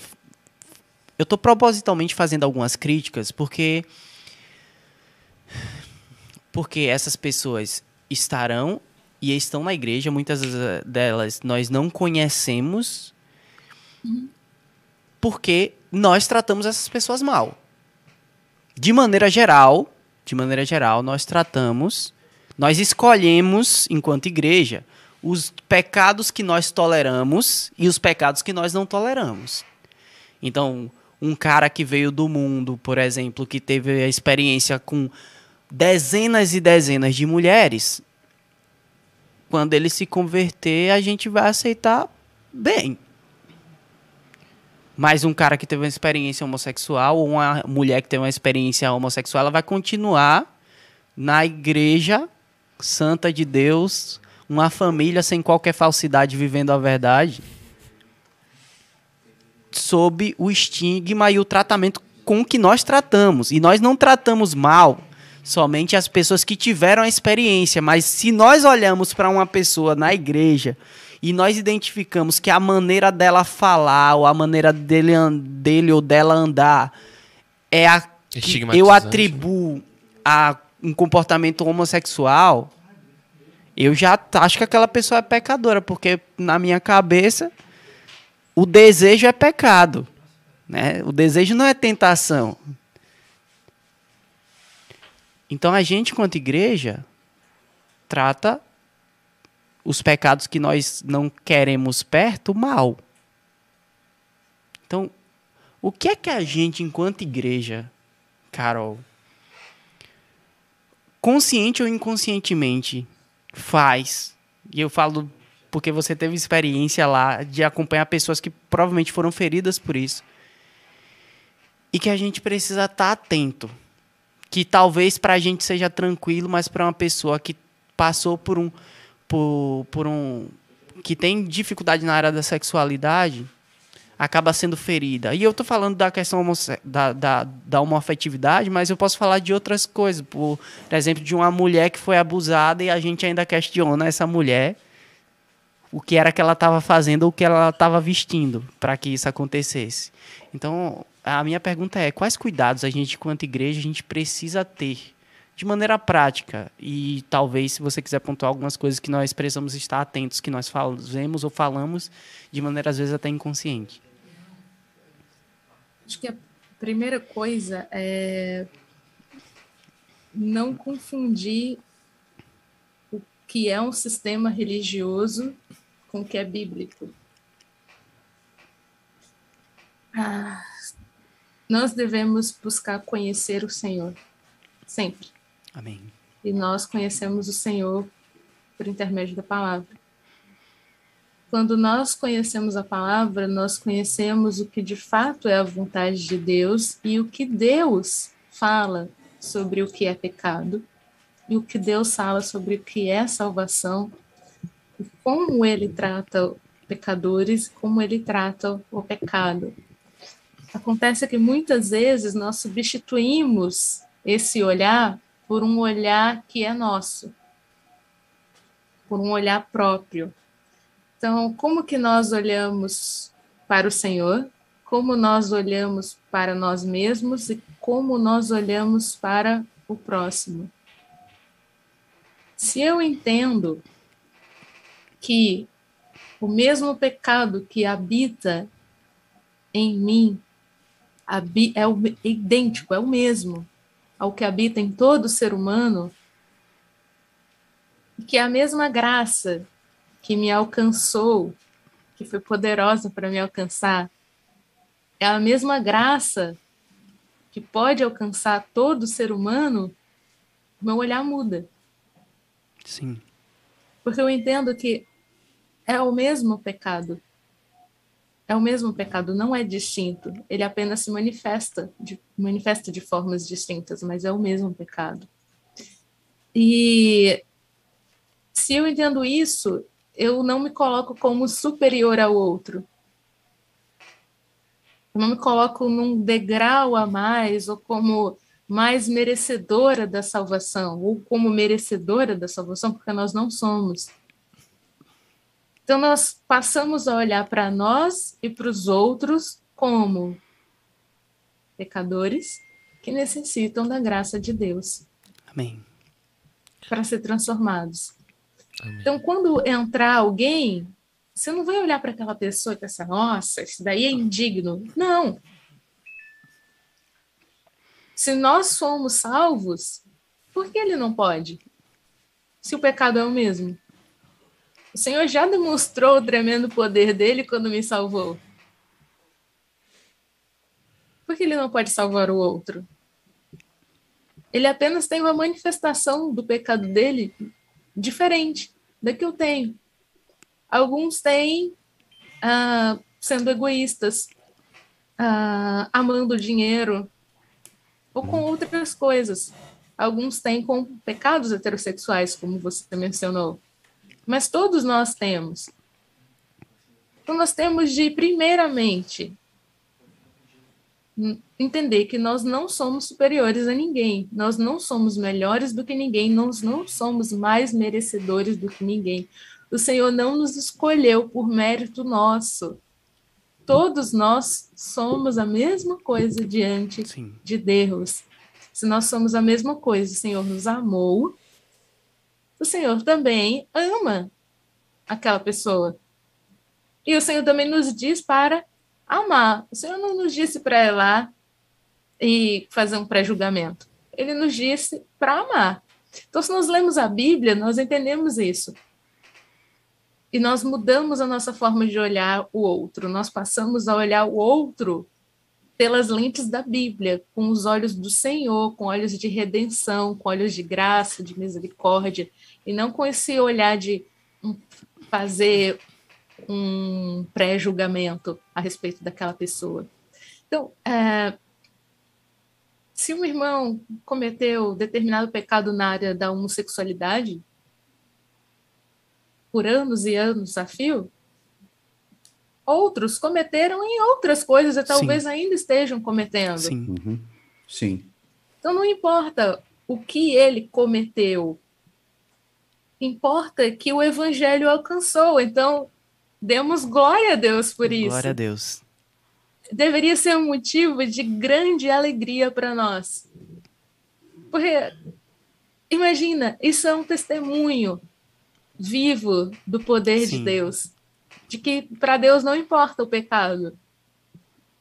Quando ele quer alguém, ele vai alcançar e vai transformar. Aleluia. Amém. Então, graças a Deus, nós temos pessoas que viveram o estilo de vida homossexual por muito tempo e que aceitaram o Senhor e tiveram sua vida transformada pelo Evangelho. e estão buscando a santificação. Graças Aleluia. a Deus por isso. Quanto às pessoas que eram cristãs, estavam no ambiente de igreja e sofreram alguma mágoa, foram feridas de certa maneira e por isso se afastaram, eu digo que o que feriu essas pessoas não foi o evangelho, uhum. mas fomos nós que não entendemos Sim. direito o que era o evangelho e tratamos aquela pessoa de uma maneira não bíblica, mas que parecia ser aquela vontade do Senhor, que parecia ser aquilo que era bíblico. Então, para eles, eles acham que foram feridos por Deus ou que foram feridos pela Bíblia, mas não foram, eles foram feridos por nós. E nós, como seres humanos caídos e pecadores, nós ferimos pessoas. Nós ferimos as pessoas, nós magoamos as pessoas, nós espantamos as pessoas se nós estivermos em nós mesmos. É por isso que nós precisamos estar cheios, que a palavra de Deus habite ricamente em nós. Nós uhum. precisamos estar Amém. cheios da palavra e nós precisamos estar em comunhão com o Senhor, para que Ele nos oriente, para que Ele nos guie quanto ao que falar, quanto ao nosso modo de agir, para que nós não venhamos a ferir mais pessoas e elas achem que isso é o evangelho, que Sim. elas confundam as nossas ações pecaminosas, a nossa forma de magoar e de ferir com o que é o evangelho, porque não é. O evangelho uhum. sim diz que o que é pecado. O evangelho sim desaprova o pecado, condena o pecado. Isso é fato. Mas o Evangelho também diz que a missão de Deus é salvar o pecador. Amém, amém. E que o Senhor está aqui para acolher o pecador, independente da vida que ele viveu Sim. até hoje, independente, como o Marco disse, de quão fundo ele foi. Então, o que nós podemos fazer? Ser mais bíblicos. Amém. Amém. Aleluia. E menos nós mesmos. Amém. Só, menos nós mesmos. Uh, dar um exemplo. Uh, a Bíblia fala que Moisés era a pessoa mais mansa que havia, né? E no caso da, de quando ele feriu a rocha pela segunda vez, ele estava irado. E ele representou mal Deus. O que, que Deus falou? Vai e fala para a rocha da água. Aí ele chamou o povo de infiéis, ele estava irado com o povo, foi lá e feriu a rocha. E por causa disso ele não entrou na boa terra. E o Senhor fala para Moisés que ele não o santificou. Ele falou: Você não me santificou. Ou seja, você não me separou do seu sentimento. Uau. Você estava irado. Eu não. Que leitura. Você estava bravo com o povo. Eu não. Eles estavam com sede, eu ia dar a água. Mas você estava bravo porque eles murmuraram, você foi lá e feriu a rocha. Então, para esses né, que foram feridos por vários Moisés, que, ou por, por algum Moisés, nós sentimos muito, nós, como pecadores que ganharam graça, por mais mansos que nós sejamos, tem muitas vezes que nós representamos mal o Senhor. Nossa. Representamos mal o sentimento do Senhor com relação a vocês. E vocês foram feridos por nós, não por Deus. Uhum. Vocês foram feridos pela nossa é, é, incapacidade de expressar Deus corretamente.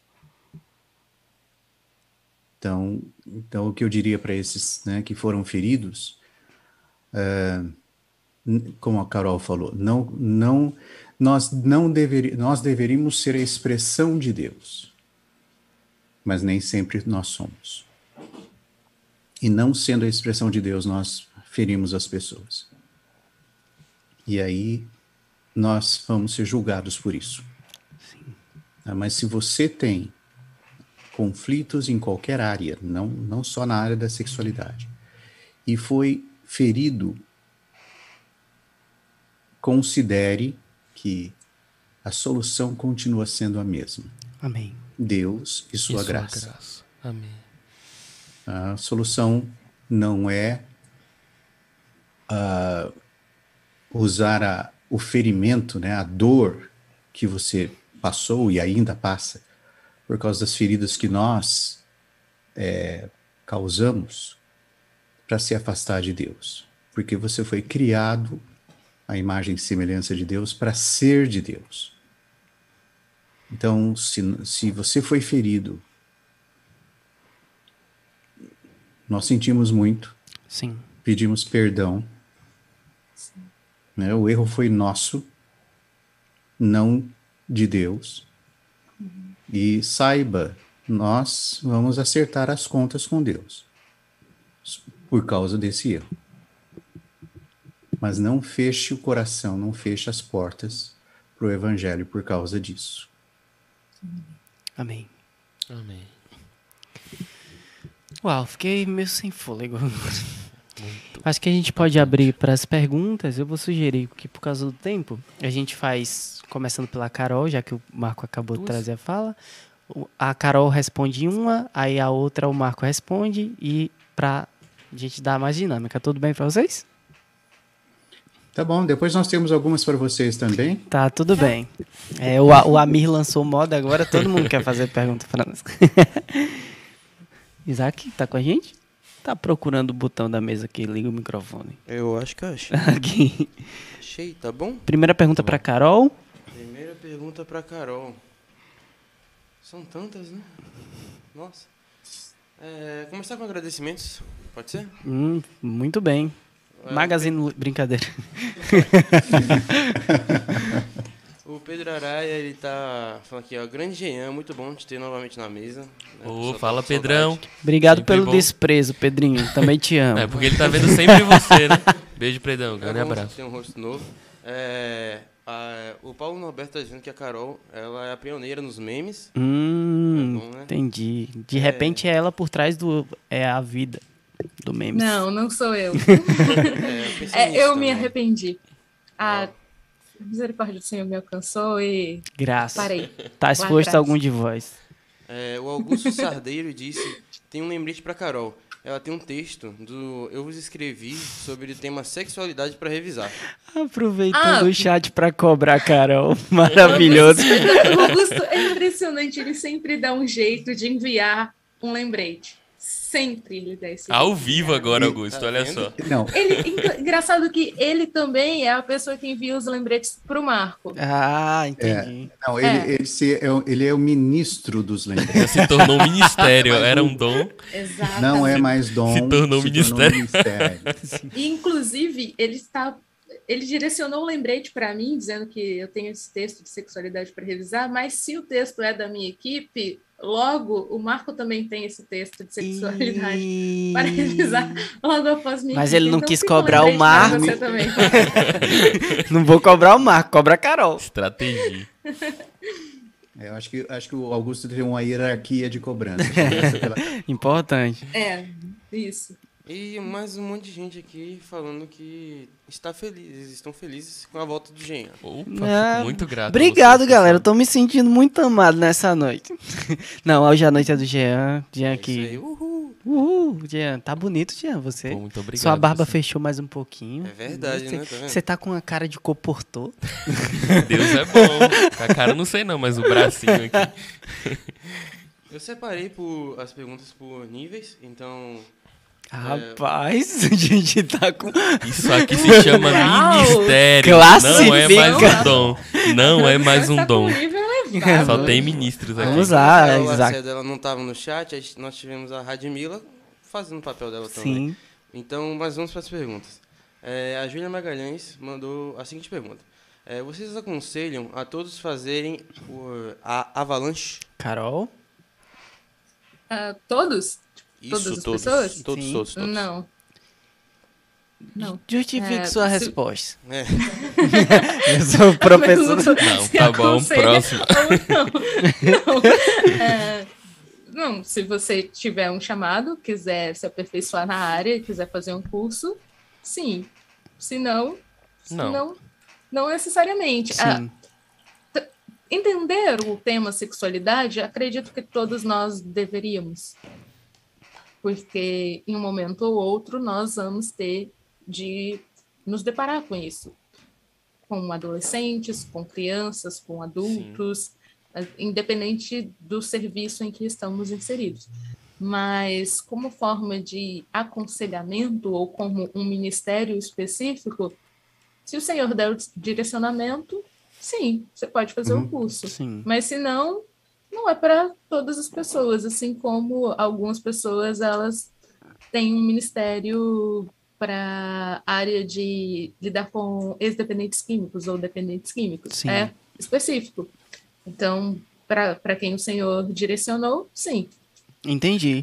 Você aconselha todo mundo a fazer CEAP? Brincadeira, vamos passar para a próxima Não, não, se pergunta. uma coisa que eu aprendi nesse, se- nesse episódio, se uma coisa que eu aprendi nesse episódio, é o que é pra todo mundo é Deus e sua graça. É isso aí. Amém. Tá crente? Não Eu só queria falar igual o Marco. Amém. Rapaz. ah, para perceber, então. né? E sua Sua graça. graça. É, próxima pergunta é da Radmila Ferreira. Hum. Quais cuidados tomar ao aconselhar adolescentes? Eita, Marco. Última pergunta. Ah, essa é pra mim, Marco. né? É, a gente tá num Deus. bate e volta. Tá, é, é o ping-pong, ok. É isso mesmo que eu queria falar, mas não falei. Quais cuidados tomar? Você não está aconselhando um adulto. Mas também não está aconselhando criança. Importante. Você está aconselhando alguém que está num momento de transição, que está descobrindo a sua identidade, que precisa de modelos e precisa de real interesse. O que, o que você. é, Entenda bem o que eu vou falar. Mais do que ter interesse por ele, você precisa demonstrar interesse por ele. Porque se você tiver interesse e não demonstrar, ele não vai se sentir à vontade de procurar você. E se você tentar demonstrar um interesse que você não tem, ele vai perceber. Ah, então você tem de ter interesse e demonstrar esse interesse. Ah, seja sincero. Se não souber, diga que não sabe. Mas que está ali junto para caminhar junto e descobrir a resposta junto. Que não, fa- fale, se, se você não tiver todas as respostas, é possível que você tenha, quem sabe. Diga, eu não tenho todas as respostas, mas eu estou aqui com você e nós vamos juntos e vamos caminhar. Amém. Amém. Amém. Uau. Pra Uau. agora. Pra- deixa eu escolher então. Brincadeira. É, pergunta da Cris Liu. A igreja precisa estar melhor preparada para acolher pessoas com problemas com a sexualidade. Que tal uma aula ou mentoria sobre isso, Marco e Carol? E Carol. É, Foi, foi para os dois, né? É.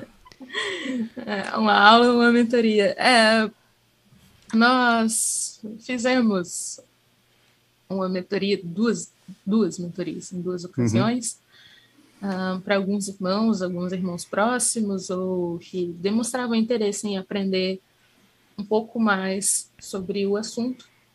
Foi uma espécie de compartilhar mesmo, compartilhar o conhecimento mais do que um ensino, propriamente dito. Talvez façamos outros, não sei, Deus o sabe. É,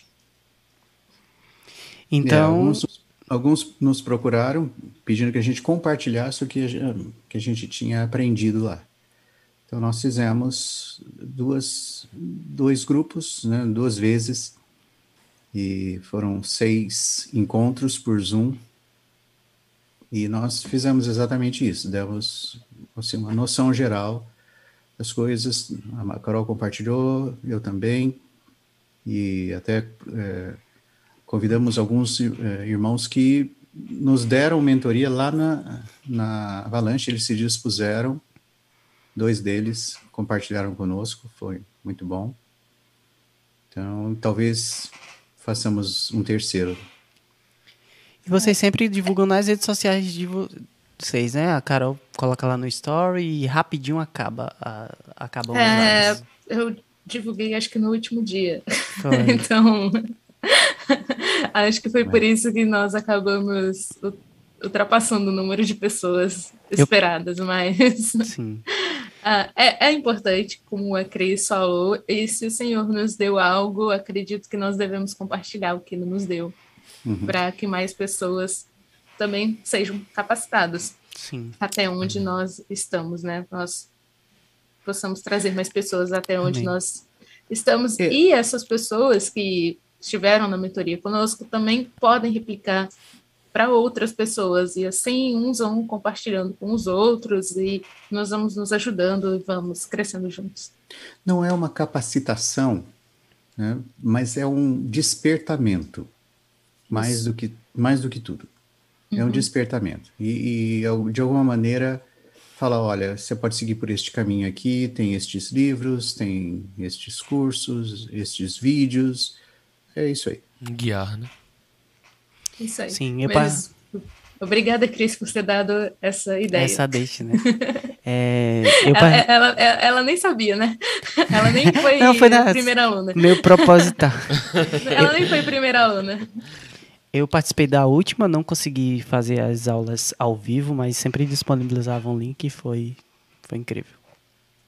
É, a sua participação foi ótima, Hugo. Foi assíncrona, né? Eu não consegui participar. Porque foi bem no horário dos episódios do Pode Crer. Mas vocês sempre Exatamente. deixavam o, o conteúdo gravado. E eu acabei de descobrir que tem uma dívida. Grande. É, a próxima pergunta é da Radmila Ferreira, hum. Que eu vou linkar também com a da Cris Liu. Você viu? Ministério. E já não eram dois mais um. ah, antes de você ler a pergunta, eu aproveitar que a Cris estava vendo o chat aqui, mandar um beijo para Cris, para Cris, viu? Beijo, Cris. Obrigada por estar nos acompanhando. Beijo, tia é Cris. É... é isso aí. Beijo, tia Cris. é, vai lá. É, Radmila Ferreira ela fez a seguinte pergunta. O Marco já foi é, um senhor mais fechado e sério, com vários, como vários mais velhos, né? Para o Marco, como foi a transição para se abrir para as amizades e até aprendizado com os mais jovens. É, e que conselho para nós, jovens, para nos aproximarmos dos mais velhos? E aí a Crisil também perguntou é, se você tem essa cara de bravo sempre, assim. Ou é só enquanto tá acordado? O cara, eu quero um meme do, do Marco dormindo, tá bom? dormindo e falando. É óculos! Uma vez óculos, eu vi. Óculos é plural! Uma vez ele tava dormindo no auditório e eu fiz um meme também. Ah, foi você? Aquele meme rodou. Vai, vai, Marco. É... Olha, é, como eu falei antes, teve uma época que eu achava, é, erroneamente, que eu precisava ser mais velho e mais sério para ser mais, é, sei lá, levado em consideração, respeitado, hum, coisa assim. Foi uma idiotice. Eita. Porque só fez as pessoas se afastarem de mim e eu achava que. É, foi uma idiotice. E eu, nos últimos tempos, percebi que a vida da igreja são relacionamentos. Hum. Então, essa é a vida da igreja. E eu quero vivê-la. Aí eu comecei a me relacionar mais. Sim. Inclusive com os mais jovens. E vi que eu tenho muito que aprender também com os mais jovens. Então, Rad, se você quiser se relacionar com os mais velhos, chegue junto. Hum não tenha medo de cara feia.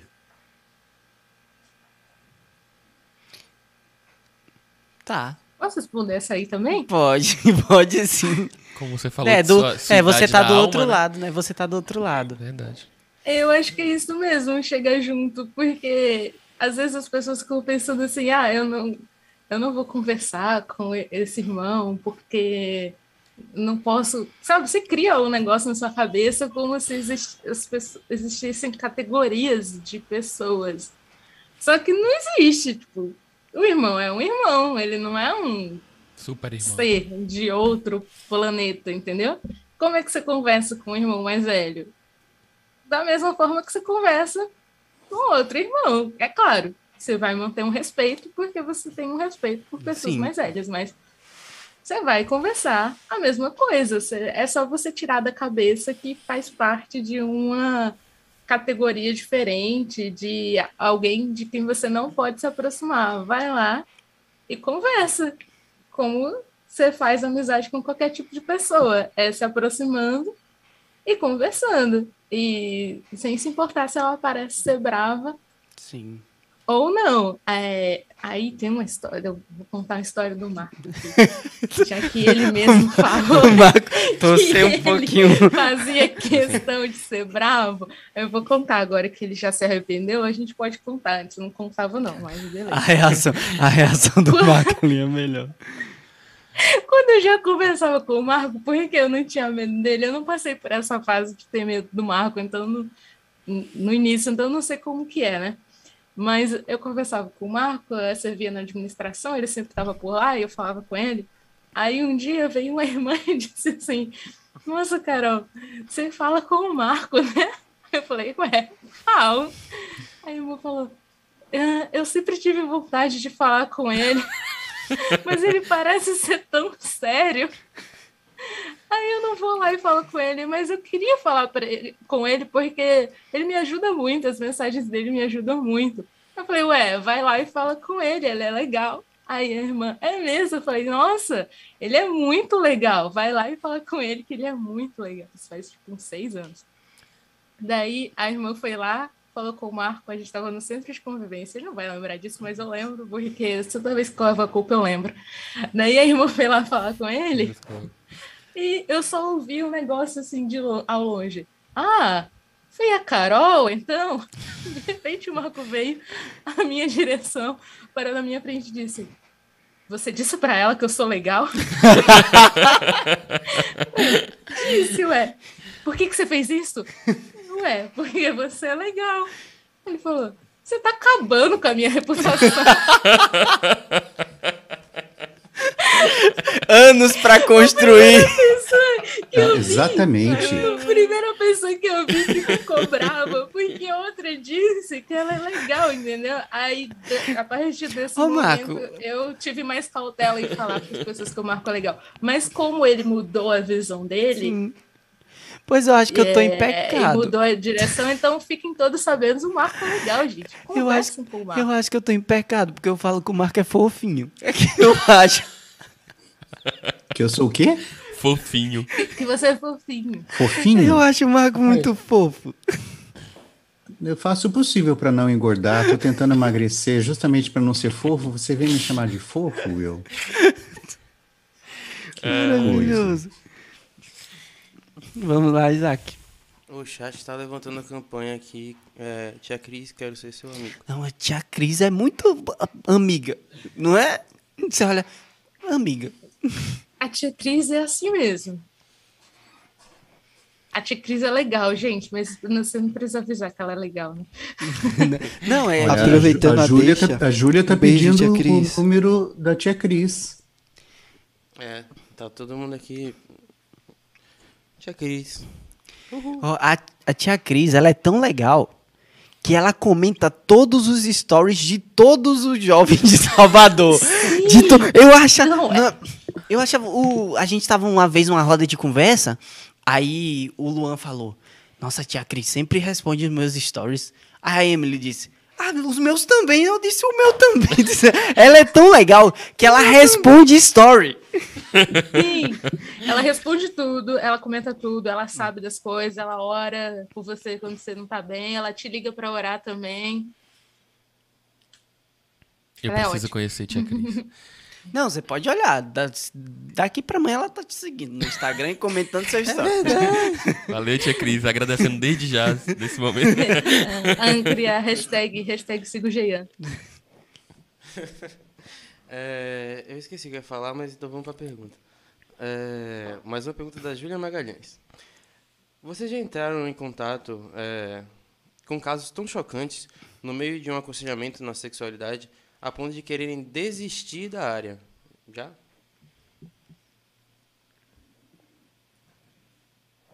Ainda não. Eu espero que não. Mas também nós estamos há pouco tempo nisso, né? Nós não temos tanta experiência assim. Mas ah, o que nós cremos é não há nada que, a, que, que Deus e sua graça possam. é, Não posso resolver. não há nada que a vida divina não consiga resolver e vencer. Né? Se ela já venceu a morte, que é o último inimigo, Quanto mais. todos os outros já estão derrotados. Aleluia. né? Questão de confiar na, Na no- graça. na eficácia da vida divina, no poder de ressurreição da vida divina. Amém. Isaac? Amém. O Daniel atrapalhando o Isaac ali no ofício dele. Daniel, o quê, Daniel. rapaz? Na moral, esse Daniel... O Daniel é traumatizado com o Marco. Marco, conta, Então, conta a Vamos pular essa parte. Conta a história do seu contato com o Daniel no Instagram. Pode, pode no WhatsApp, pode contar, Dan? Pode, né? Fazer o quê? Já Já jogou. A sua decepção com o Daniel da produção. Ele, é, quando, quando eu dei a entrevista, né, quando eu participei do, do, do Pode Crer da outra vez, o Daniel estava lendo as perguntas e ele, às vezes, e ele entrou em contato comigo por WhatsApp. Hum, E a foto dele era sem camisa. não é crente, não. Aí eu falei pra A gente "Daniel, falando de sexualidade, o ó, menino não, não. uma ressalva. A Você foto acha- mostrava somente o colarinho aqui, olha, a parte, o ossinho aqui do pescoço. Nada além disso. O que o Rocino? Nada além É. disso aqui, ó, só a gola, a gola. Não, parecia a foto de, de aplicativo de relacionamento, Eu confio mais no Marco Melo. entendeu? E ele, te, ele me mandou, ele me mandou, falou comigo no mesmo dia. O Marco tá brigando comigo aqui por causa da minha foto. E ele foi e tirou. Marco, sintomas, Marco. Tem um lado bom, eu ganhei o Sintomas. selo de aprovação Marco Melo. Ganhou o selo de- Sintomas, apenas isso. Maravilhoso. Mas você vê que ele é obediente, né? ele é obediente. obediente. que Até ele a recebeu a orientação e logo em seguida mudou. Foi, foi. Aleluia. Mas a- a- eu- ele foto veio- não era pra inadequada, mas conferência. amém. agora não. Agora ele tá com um set de três fotos lá no Instagram. Nossa. Que É rapaz. verdade, novo Que homem. homem. Deus e sua graça. Novo Galera, pode fazer. sigam aí, Franca, Meninas, underline, Daniel. Daniel. Ele já- 719. É, isso é o Mas da- Pix, né? Daí ele veio para a conferência de jovens, né? Ele veio para a instância aqui o, o mês passado. E aí eu encontrei com ele e pessoalmente, né? Não tinha encontrado antes. E eu, quem é você? "Ah, eu sou o Daniel. Você brigou? Ah, desculpa, eu não reconheci você de camisa. Tome. Eu gosto que o deboche vem atrasado, carregado. Não, depois disso eu não consigo confiar tanto na Carol. O Marco é não legal. O Marco é legal. Ele foi Mas carregando o ele poder, é, sabe? gente. Isso aqui é a minha versão sendo legal. Sim. E mais, ainda danificou, ainda enrolou de maneira errada o seu fone na conferência. Ah, não, isso aí eu tirei a cinta para bater nele. Ele só não apanhou porque fugiu, saiu correndo. Ai, Então, gente, eu queria fazer uma revelação aqui. O Marco, ele tem um tique de enrolar as coisas de uma maneira extremamente burocrática Tá expondo o Marco específica. Melo agora. Vai, continue. Não é Então, tique, por favor, é toque. gente. É, ó, já toma aí. Toma aí. A vingança vem na língua portuguesa. Ao vivo aqui do Marco Melo. Por favor, não peguem as coisas emprestadas do Marco, principalmente o fone. Eita, Olha só, Marco. expondo. Expondo você, Marquinhos. Já tá. O Jean tá te chamando de Marquinho. Marquinho, Marquinho é um apelido que eu nunca usei. Tá vendo? Olha só. Opa. Jean, Não sabe por, quê? sabe por que eu lembrei desse, desse, desse apelido? Porque na hora da correção ele é um relâmpago, Marquinho. Nossa! Nossa! Desculpa, gente. Não, essa foi muito ruim. Nossa! Sem comentários. Ah. Meu pâncreas aqui doeu. Acho que, acho que esse apelido pode ser oficializado. Relâmpago Marquinhos, nós precisamos de uma figura. Vamos, continua, vai, Isaac, pra gente finalizar esse episódio. É, é, eu só queria só comentar que, tipo, ah, então é pra eu falar com os irmãos mais velhos, de, da- assim, de igual pra igual, conversando. Hoje de noite eu vou mandar uma mensagem pro irmão Miguel. Irmão Miguel, tudo tá? bem? O senhor, o senhor assiste estran... assiste La Casa de Papel? Jujutsu. O senhor prefere o Gara ou o Sasuke? Quando você assiste anime japonês, é legendado ou deixa no original? Mano, essa é uma Velho, mano, que coisa. Já pensou que se o Miguel assistir Naruto, ele vai assistir. Não, é chinês. Ah, é verdade. É verdade. Mano, até o, até o Marco. É verdade. Minha, mano. Ó, É verdade. você? William. Pode acabar esse quando eu tenho Acaba esse episódio. Rapaz. Vai. Tá, vamos lá. Pergunta da Simone Jússi. Essa dessa é pro Marco, né? É, pode É, ser. porque já é pro, a pergunta é pro Marco. né? Ah, entendi, entendi. É, Marco, como levar as- é, os pais os assuntos mais sérios sem quebrar a confiança dos adolescentes? E assim, quando os pais são meio sem noção. Nossa, eu tenho muito conflito relacionado a isso. Uhum. Você você tá aconselhando adolescente, o adolescente te conta um segredo. E como é que você pode lidar com os pais sem quebrar a confiança do adolescente? Algumas coisas que põem em risco a vida do adolescente, os pais precisam saber. Mas algumas coisas que é questão de relacionamento e confiança, você precisa é, Bom, to- todo aconselhamento você precisa conduzir a pessoa a Cristo. O aconselhamento é isso, é conduzir a pessoa a Cristo, para lidar com a dificuldade específica pela qual ela nos procura. Então nós vamos conduzi-la a Cristo. Para algumas coisas, ela vai precisar de ajuda e de companheiros de caminhada. Nós Sim. nos propomos a caminhar com ela. Mas algumas coisas envolvem o relacionamento familiar. A família vai precisar re- eh, caminhar junto. Então você deve levar o, o, o aconselhado, a pessoa, a perceber que ela precisa da ajuda da família para aquela caminhada. Mas talvez ela tenha dificuldade de se abrir com a família. E talvez você seja um bom intermediário, se ela concordar. Sim. Então você tem de trabalhar no, no filho, né, despertar no filho, eh, conduzir o filho para o Senhor, mas também conduzir o filho para a família. Sim. E, e talvez você vai ter de, então, caminhar junto com os pais na- em certas questões também.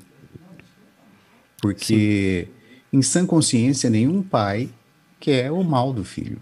Sim. Muitas vezes ele Verdade. não sabe o que fazer. Sim. Verdade. e faz coisas achando que aquilo é o melhor que ele pode fazer e está fazendo muito bem. Mas talvez os pais também precisem de ajuda. Sim. Então você vai fazer o possível para não nunca quebrar a confiança. Mas o bem-estar e a, a, a- como fala, o, o progresso do filho muitas vezes vai depender da ajuda da família, dos pais. Sim. Então você vai ter de, de fazer esse meio de campo aí Sim. com, com amor, com prudência, com sabedoria, mas às vezes vai ser necessário, né? Sim. se eu puder acrescentar humildemente uma parte nisso que o Marco trouxe, é que existem assuntos que podem ser resolvidos dentro do, do próprio aconselhamento. Uhum. É, e assuntos que não devem ficar só dentro do aconselhamento. Assuntos, por exemplo, que envolvem risco de vida, como uhum. práticas de automutilação, ideação Sim. suicida ou uso abusivo de, de, de entorpecentes, esses assuntos Sim. não devem ficar somente no campo do aconselhamento, porque envolvem o risco da vida do adolescente. Verdade. Então, o adolescente, uhum. ele está praticando automutilação, isso é mais comum entre as meninas, inclusive, está praticando automutilação. Você sabe que aquilo dali está dentro de um contexto de sofrimento emocional, de sofrimento mental, e por trás daquilo dali é muito provável que tenha um processo de adoecimento mental grave. Então você não vai deixar, em nome da quebra de confiança, é, não abrir esse assunto. Agora, claro que todas as vezes que, o, que determinados assuntos a respeito da vida do adolescente precisem ser expostos para pais e cuidadores, você precisa minimamente comunicar ao adolescente que você está fazendo isso, para que ele não seja Sim. pego de surpresa. E conversar, eu estou fazendo isso porque eu entendo por causa disso, disso, disso, e informá-lo que você vai, você vai fazer isso e na, na minha experiência no cuidado com adolescentes, em, nos momentos em que eu precisei abrir assuntos para os pais, assuntos mais graves, conversei com o adolescente e nenhuma das vezes que isso aconteceu, a confiança foi quebrada. Uhum. Pelo contrário, né? O adolescente ele se sente amado, cuidado, a ponto de eu arriscar a minha relação com ele uhum. em nome dele. Não, ele se sente até respeitado. Sim, sim. O que, o que acontece muitas vezes é que uh, o que, que é um abuso? É uma falta de respeito. Sim.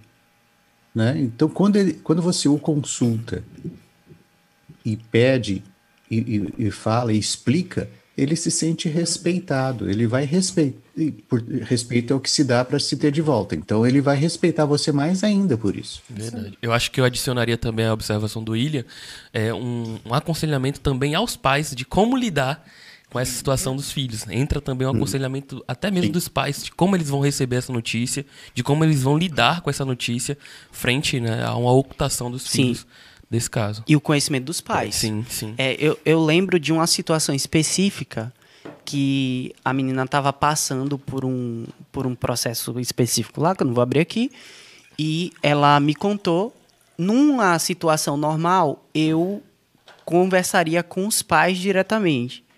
Mas o histórico dos pais dela era um histórico de muita violência física. Então existia o uhum. risco de eu abrir aquele assunto para os para os pais, o pai especificamente, reagir com violência física. Então, naquele momento, eu era um jovem de 20 anos, procurei os irmãos, os presbíteros da igreja, abri a situação para que eles pudessem fazer essa intermediação direto com, com o pai, porque eu entendi que aquilo dali fugia do meu escopo. E muitas vezes a gente vai precisar admitir que eu não, eu não sei como lidar com isso, preciso de ajuda no processo de aconselhamento, né? Sim. Principalmente para nós que somos jovens. Sim, principalmente. Muitas vezes eu me deparo sem saber o que fazer quando se trata de pais. É, sim, sim. Quando os pais precisam saber. É. Mas, como você disse, uh, alguns assuntos os pais precisam saber.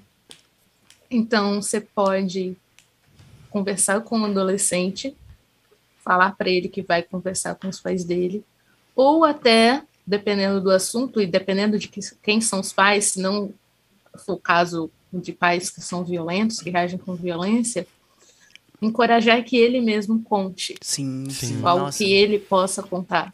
Procure os pais, conte o que está acontecendo. Se não tiver coragem de ir sozinho, você pode se oferecer para ir junto também. Estar com ele nesse momento em que ele vai conversar com os pais, para também ver a reação dos pais e poder conversar com os pais depois. Se não, você pode chamar os pais para conversar, se for um assunto em que os pais precisam de um preparo uhum. emocional uhum. antes, uhum. porque Sim. se o adolescente contar, talvez eles não tenham nem estrutura para receber, então, dependendo Sim, do assunto, você tem, tende a haver esse preparo antes nos pais, e aí você foi bastante sábio quando procurou um irmão que teria mais maturidade para preparar os pais. Então, nós temos que saber ah, quem tem de falar o adolescente pode falar, ele pode confessar esse pecado, ele pode confessar essa dificuldade. Ou seria melhor se eu fosse junto? Seria melhor se eu falasse com os pais dele? Ou então eu vou ter maturidade para. Vai exigir que os pais sejam preparados antes? Eu vou ter maturidade para fazer isso? Ou eu não vou? Então, são vários fatores que precisam ser levados Sim. em consideração antes do contato com os pais, uhum. para que não haja uma ferida e maior do que vai haver, uhum. não haja um trauma maior. Sim, nossa. Bem nossa, tocado. Muitos princípios, né? Isaac tá com a gente? The Last? Ô, oh, William Jean, fazer um comentário aleatório que vocês estavam falando sobre vontade, como falar cara. com o Miguel, como falar com o irmão Miguel, aí, é, gente, gente, perguntar para ele que tipo de série ele gosta, ou falar sobre anime.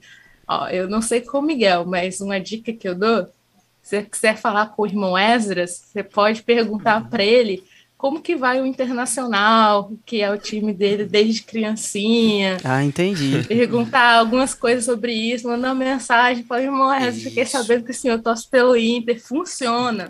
Ah, entendi. A minha dica é que funciona, entendi. Viu? Funciona, Pronto, vai é... dar super certo. Então, é isso mesmo. É uma ótima eu... maneira de conversar, uma conversa com ele, vocês vão sair de lá Não. muito bem. Entendi. O Esdras, o Esdras é Inter? Então, só vai na minha dica, gente. Confia, confia. Eu já entendi. Ele deve ser gremista. Azul. gremista roxo. Inter. É Sim, o Miguel. Verdade. Eu sei, é por isso que eu tô dando a dica de, de falar. Perguntaria ele. Tá e vocês acham que eu posso ser amigo da Carol?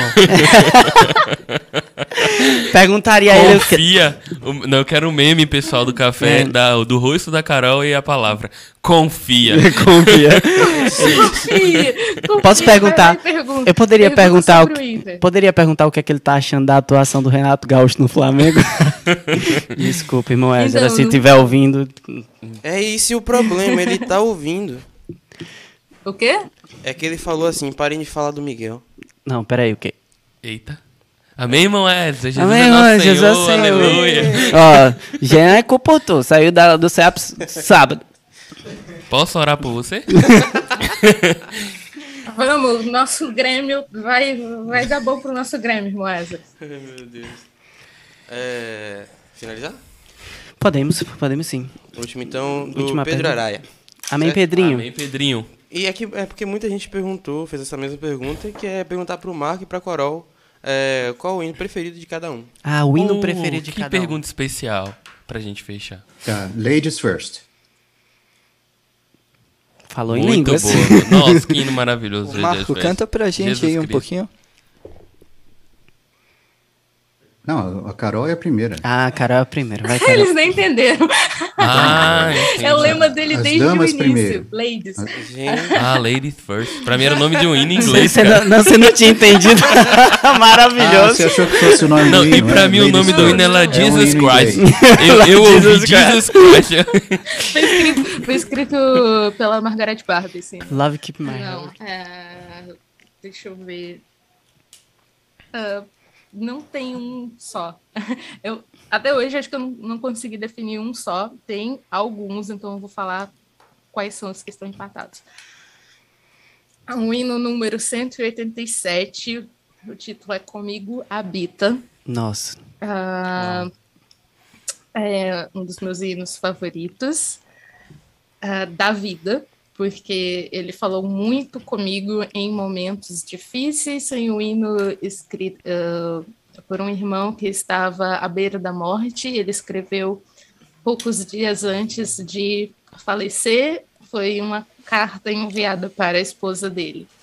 E ele, em face da morte, ele não tinha medo do que iria acontecer com ele, porque Uau. ele sabia que a morte já não tinha mais o aguilhão, porque o Senhor estava com ele. Tem uma relação ali com a passagem de Lucas, dos discípulos a caminho de Emaús, quando encontram o Senhor. É um hino muito rico e em momentos de momentos mais introspectivos, de tristezas e de dificuldades na vida, foi falou bastante comigo. Ah, então fortaleceu bastante minha fé. O hino 313 Nossa, É um dos meus favoritos meu Deus, também. meu todo meu amor. É, especialmente a última estrofe, tem o último, os últimos versos dela. Só Ah, Inveja está escrito assim: Visita-me em teu favor, é só o que peço a ti. Nossa. E isso me ganha desde a primeira vez que eu ouvi, porque para uma pessoa chegar ao ponto de que tudo que ela necessita é pedir para que o Senhor a visite em favor dele mesmo, o coração dela está muito entregue, consagrado, e ela realmente conseguiu entender o que é a vida, o que é a nossa esperança, e realmente tem a esperança da eternidade e nada Amém. mais nessa vida importa, nem amigos, nem bens, nem fama, nem habitação, nem família, nada. Tudo que ela necessita é o Senhor. Então, esse hino me faz orar para ter esse coração, para que o Senhor realmente me dê esse coração. E por último, o hino 13. Qual é o Hino hino 13, 13? porque. Não, hino 13 é uma história longa, então não vou contar a história, não. Hino 13. Hino 13. Qual é o hino 13? Me lembra a primeira estrofe. Ah, vou lembrar a última, pode ser? Pode ser. É o que diz. Se fosse tinta todo o mar, Ah, nos céus nossa. infindos os papéis, nem mesmo assim o amor seria descrito em todo fulgor. Uau. Uau.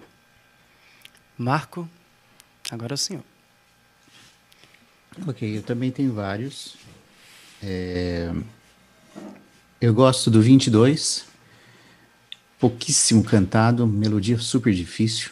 Foi gravado já. Fala, misericórdia nos mostraste, ó Pai, do modo teu.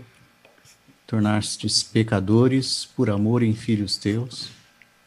E nesse livro fala que não depende de quem corre ou quer, mas, porém, ó Deus, de usares de mercê. Eu gosto muito desse, desse hino, especialmente pela letra. Outro que eu gosto é o 462, Carinhoso Nossa. Salvador, Nossa. Quero É. que fala que minha pobre embarcação faz segura atracar. E, e o que eu mais gosto é o 284, Qual que é? fala estranho viajante vem. É também super pouco conhecido, pouco cantado. 284. É, fala estranho viajante vem, vou ainda pegar-me a ti, meus companheiros já não são e só contigo estou aqui, contigo luto e vou ficar até o dia clarear. Conta a história de Jacó no Val de Jaboque lu- lutando com Deus para obter sua bênção. É, basicamente são esses. Nossa. Você, Jean, um hino. Um hino. Nossa. Gente, eu vim do CEAP. Pra quem não sabe, eu vim do CEAP em Vitória da Conquista. Então era todos os dias ouvindo grupo vocal Primícias. Todos os dias ouvindo grupo vocal Primícias. E uma das músicas que me tocava muito, assim, quando eu lavando a louça, eu nunca esqueci, era A Intenção de Deus é que o seu Cristo Seja infundido. seja infundido em, em todo o meu meu coração. Nossa, era algo que me tocava muito, muito, muito, muito. Acho que hoje, ou nesse mês, é esse hino. E você, Entendi. Will? Agora, agora eu tô ouvindo muito dois do, do Inário. Um deles é Cordeiro Eterno Vem a Ti, inclusive a gente cantou ontem no Partido. Pão. É, e Castelo Forte. Castelo Esses dois do. Mas eu tenho um hino pequenininho, pouco cantado e é dentre os cânticos que me que sempre que eu tenho uma relação muito especial que é o C62, que é pequenininho diz que o amor de Deus, de Cristo a graça e a comunhão do Santo Espírito seja com todos e Uhum. com todos vós. E o refrãozinho Uhum. diz: Flui do trono de Deus e do Cordeiro o rio da água da vida. É na quando na minha experiência com esse hino é que quando a- eu- a igreja está cantando, eu sinto que a igreja está se abençoando. Cantando, abençoando uns aos outros. Sim. Amor de Deus, de Cristo a graça, seja com todos vós. Então é uma experiência muito. É, é, experiências também de hino no CEAP eu tive muito com o hino. Eu não lembro o número dele especificamente, que ele fala: Calado não vencemos e o inimigo ri. Abramos nossa boca a fim de o perseguir. Aí eu saía todos os dias para a comportagem, na pregação do evangelho, sempre citando assim no Jean, calado não vencemos. Calado não Amém. vencemos, eu preciso abrir minha boca. Experiência muito forte. Amém. Muito bom. Amém. Tô- parece que todo, toda turma de SEAP tem o seu hino, né? É. Eu tinha os meus. O meu, a época, o meu, da, da minha turma, era o semeador. Semeador. O semeador era que a gente saía todo dia, o Grupo semeador. Vocal né? Primícias. Pessoal, sigam o Grupo Vocal Primícias, tá bom? Irmão César Mercedes. Irmão César Mercedes. E eu acho que foi isso. Eu queria terminar com mais uma, uma pergunta extra para o Marco, para a gente começar um pouco, terminar um pouquinho mais distraído. Marco, é verdade que. é verdade que a frase da sua última conferência de jovens foi culpa da Carol? Conferência Geração Santa? Da última conferência? Sim, porque Qual ela me delas? acusou publicamente de ter te induzido a falar a frase. Brincadeira, Marco, não precisa responder. É, nós gostaríamos de agradecer a presença de. Ah, lembrou agora! lembrou agora. Marco e Carol, é, em nome da igreja que está em Salvador, os, os nossos presbíteros, diáconos, os irmãos que estão nos acompanhando, orando pela gente, nós agradecemos muito, irmãos, por- pelo apoio que vocês têm dado. Quero agradecer, foi uma honra recebê-los aqui hoje à noite, tratar de assuntos tão delicados e ainda tão pouco debatidos. né? Nós estamos caminhando para momentos de muito amadurecimento sobre muitos temas. Esse é um desses, né? São assuntos extremamente complexos e, e- e difíceis de lidar, únicos, né? Eu agora estou passando por um estágio em genética, a gente tem lidado com alguns pacientes de hiperplasia eh, adrenal congênita, por exemplo, são pacientes que eles por exposição à testosterona, eles nascem com com muitas vezes com genitália ambígua, então são crianças que muitas vezes são registradas como meninos, mas depois do de- depois do aconselhamento genético percebe-se que eles têm estruturas é, es- estruturas de re- reprodutoras de mulher e aí a criança ela passa por um por um processo de a, a família passa por um processo de também de registro do, de outro nome, já tinha comprado enxoval, por exemplo, a criança já estava há 20, 30 dias sendo tratada como menino, mas na verdade é, é, uma, é uma- é uma- biologicamente é um é, é, é do outro do outro sexo.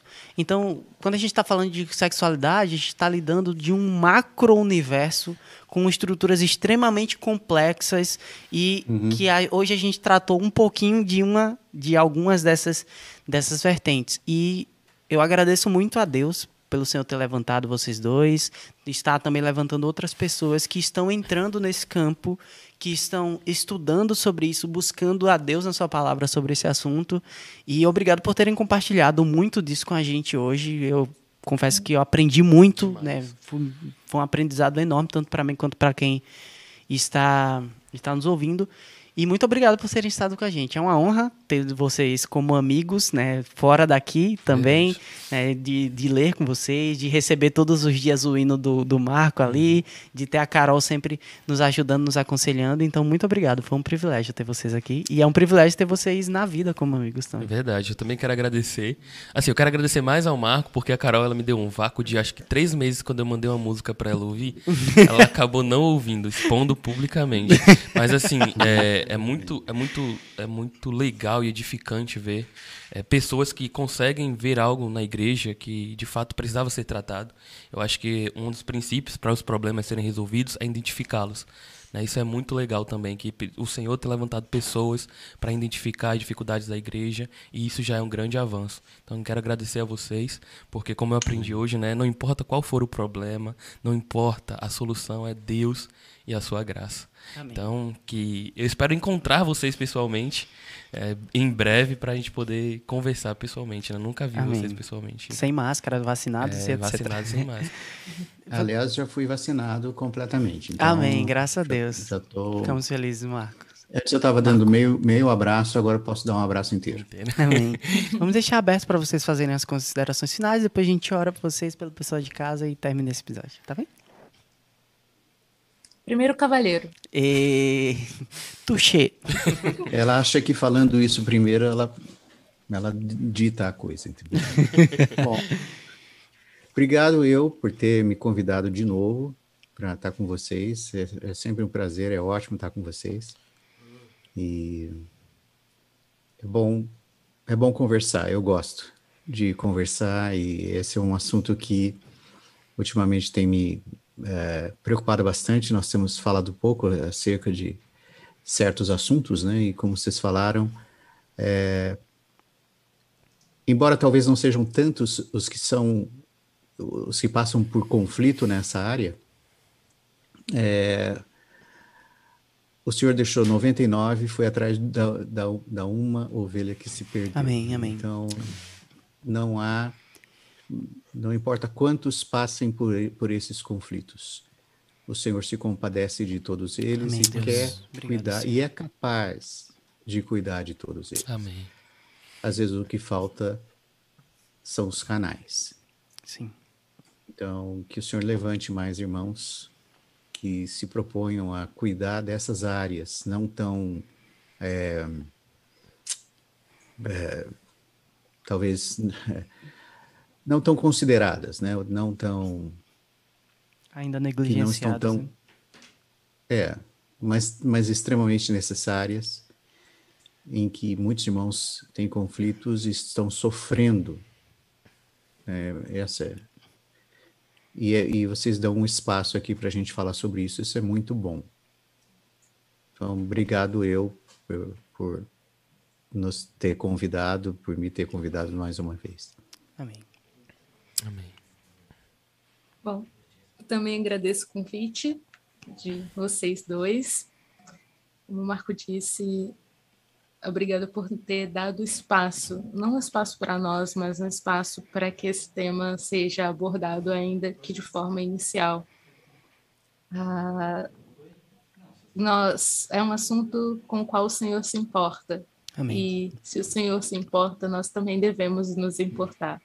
Uhum. Então, nós ainda temos muitas dúvidas, ainda é um tema bastante nebuloso, mas o Senhor está abrindo nossos olhos Amém. e Ele está nos dando conhecimento que vem dele para nós aprendermos com humildade a acolher os irmãos e ajudar os irmãos a receber essa graça e a serem ajudados também. Então, que o Senhor possa continuar nos dando essa graça de nos capacitar com Ele mesmo, humildade para nós aprendermos humildade, para nós lidarmos com os irmãos, com paixão, amor fraternal. Amém. Porque sem isso a obra também não é válida, também não agrada ao Senhor. Então que Ele mantenha o nosso coração, mantenha o coração de vocês também de realizar esse podcast, trazendo pessoas diferentes de várias de várias áreas ministeriais da igreja que podem falar sobre isso encorajar os irmãos. Nós acompanhamos sempre toda segunda-feira, se não ao vivo depois, mas acredito que tem sido também um ministério esse de vocês que tem edificado muito a igreja, não só os jovens, mas tem edificado a igreja, irmãos de vários uhum. lugares que estão acompanhando e estão sendo ajudados, assim como eu sou ajudada quando assisto os podcasts e que o Senhor também continue dando graça para vocês Amém. perseverarem Amém. e que continue dando sabedoria para saber como prosseguir. Amém. Amém. Acho que aproveitar o canto, você ora pelo Marco, eu oro pela Amém. Carol e a gente. Tá? Amém. Amém. Senhor Jesus, Amém, é, eu te agradeço, Senhor, nessa noite, porque o Senhor nos deu mais uma oportunidade de estarmos juntos, Sim, aprendermos do Senhor, Sim, que é manso e humilde de coração. Sim. Por isso, continua abençoando a vida do Marco, sua saúde, guardando o Senhor Jesus em essa pandemia. Senhor, também guardando a sua mente, Senhor Jesus, em Ti. Sim. Senhor, que Ele sempre venha prosseguir triunfante, sabendo que a graça de Deus sempre estará em sua vida. Senhor Jesus, faça ele lembrar todos os dias das misericórdias do Senhor que se renovam diariamente em seu ser. Também abençoa sua família, sua Sim. casa, que em seu lar venha habitar a paz que excede todo entendimento. Amém. Em nome Amém. de Jesus. Amém. Amém. Amém, Senhor. Nós exaltamos a tua sabedoria. Amém. O Senhor é sábio, o Senhor é extremamente, Senhor, o Senhor é extremamente meticuloso naquilo que o Senhor faz. E o Senhor distribuiu os membros do teu corpo de maneira muito preciosa. Nós agradecemos hoje especialmente pela vida da Carol, Amém. Senhor, por esse membro do teu corpo que tem sido usado para edificação. Senhor, nós agradecemos pelo ministério que o Senhor tem colocado em suas mãos, pela sua vida, e nós o louvamos através da vida dela. Senhor, nós agradecemos por tê-la como amiga e nós pedimos que a tua bênção, a tua misericórdia e graça, Senhor, se estenda a todas as áreas da sua vida, seja a sua vida profissional, sua vida emocional, seus relacionamentos, Senhor, seu serviço, Senhor, que aquilo que seja necessário ser acrescentado na vida dela seja conforme a tua sabedoria e aquilo que precisa ser retirado também seja. Senhor, nós pedimos porção, Senhor, da tua graça, porção da tua sabedoria, Senhor, porção da tua paciência para lidar com esse campo tão complexo e que o Senhor continue levantando-a, mas também levantando muitos outros servos para servirem Amém. a tua igreja dessa forma. Senhor, nós Amém. aproveitamos e pedimos pelos corações que estão nos ouvindo que o Senhor que o Senhor possa os confortá-lo, que o Senhor possa possa preenchê-los com o teu espírito nessa noite. Amém. Rogamos também por aqueles que têm sofrido, Senhor, nessa área da vida, seja por problemas de identidade, seja por quaisquer tipos de problemas Uhum. na área da sexualidade. Senhor, nós rogamos pela tua misericórdia que essas pessoas possam se sentir amadas por Deus como de fato elas são. Amém. E que o Senhor as alcance da maneira que o Senhor deseja, da maneira adequada, de maneira estratégica, porque Deus é um Deus estratégico. Amém. Então, Senhor, é isso que nós te pedimos. Pedimos que o Senhor continue nos fazendo reconhecer a nossa incapacidade diante Uhum. daquilo que o Senhor coloca nas nossas mãos e que nós possamos olhar para o Senhor sempre com um coração humilde e disposto a ouvir a tua voz e Amém. reconhecer que apenas o, tu- o teu direcionamento é um dire- direcionamento que deve ser seguido. Amém. Então, Senhor, nós te agradecemos em teu nome, Jesus. Amém. Amém. Amém. Galera, nós agradecemos por vocês terem estado conosco hoje. Na segunda-feira que vem, nós estaremos com um novo episódio. Você pode nos seguir nas nossas redes sociais, é o arroba podecrer.podcast. Lá nós soltamos as nossas artes, fotos e também comunicamos a nossa agenda. Mais uma coisa muito importante, a partir de amanhã, esse episódio ele estará nas redes sociais, mais especificamente no Deezer, no Google Podcast e no Spotify. Você pode ouvi-lo lá a qualquer momento, academia, fazendo a caminhadinha Assisti-lo no YouTube. assisti-lo no YouTube também. Então nos acompanhe. Foi um prazer ter vocês aqui com a gente hoje. É isso aí. Só mandar um beijo especial para os irmãos de Poções, a irmã Iraci é, e a irmã, a esposa do irmão Raimundo, Sim. que sempre tá acompanhando aqui a gente pedir um abração, tá bom? Um Sim. beijo para vocês. E um abraço para o nosso grupo de leitura especial, que é o Café Arimateia. E para vocês, uma boa noite. Tchau.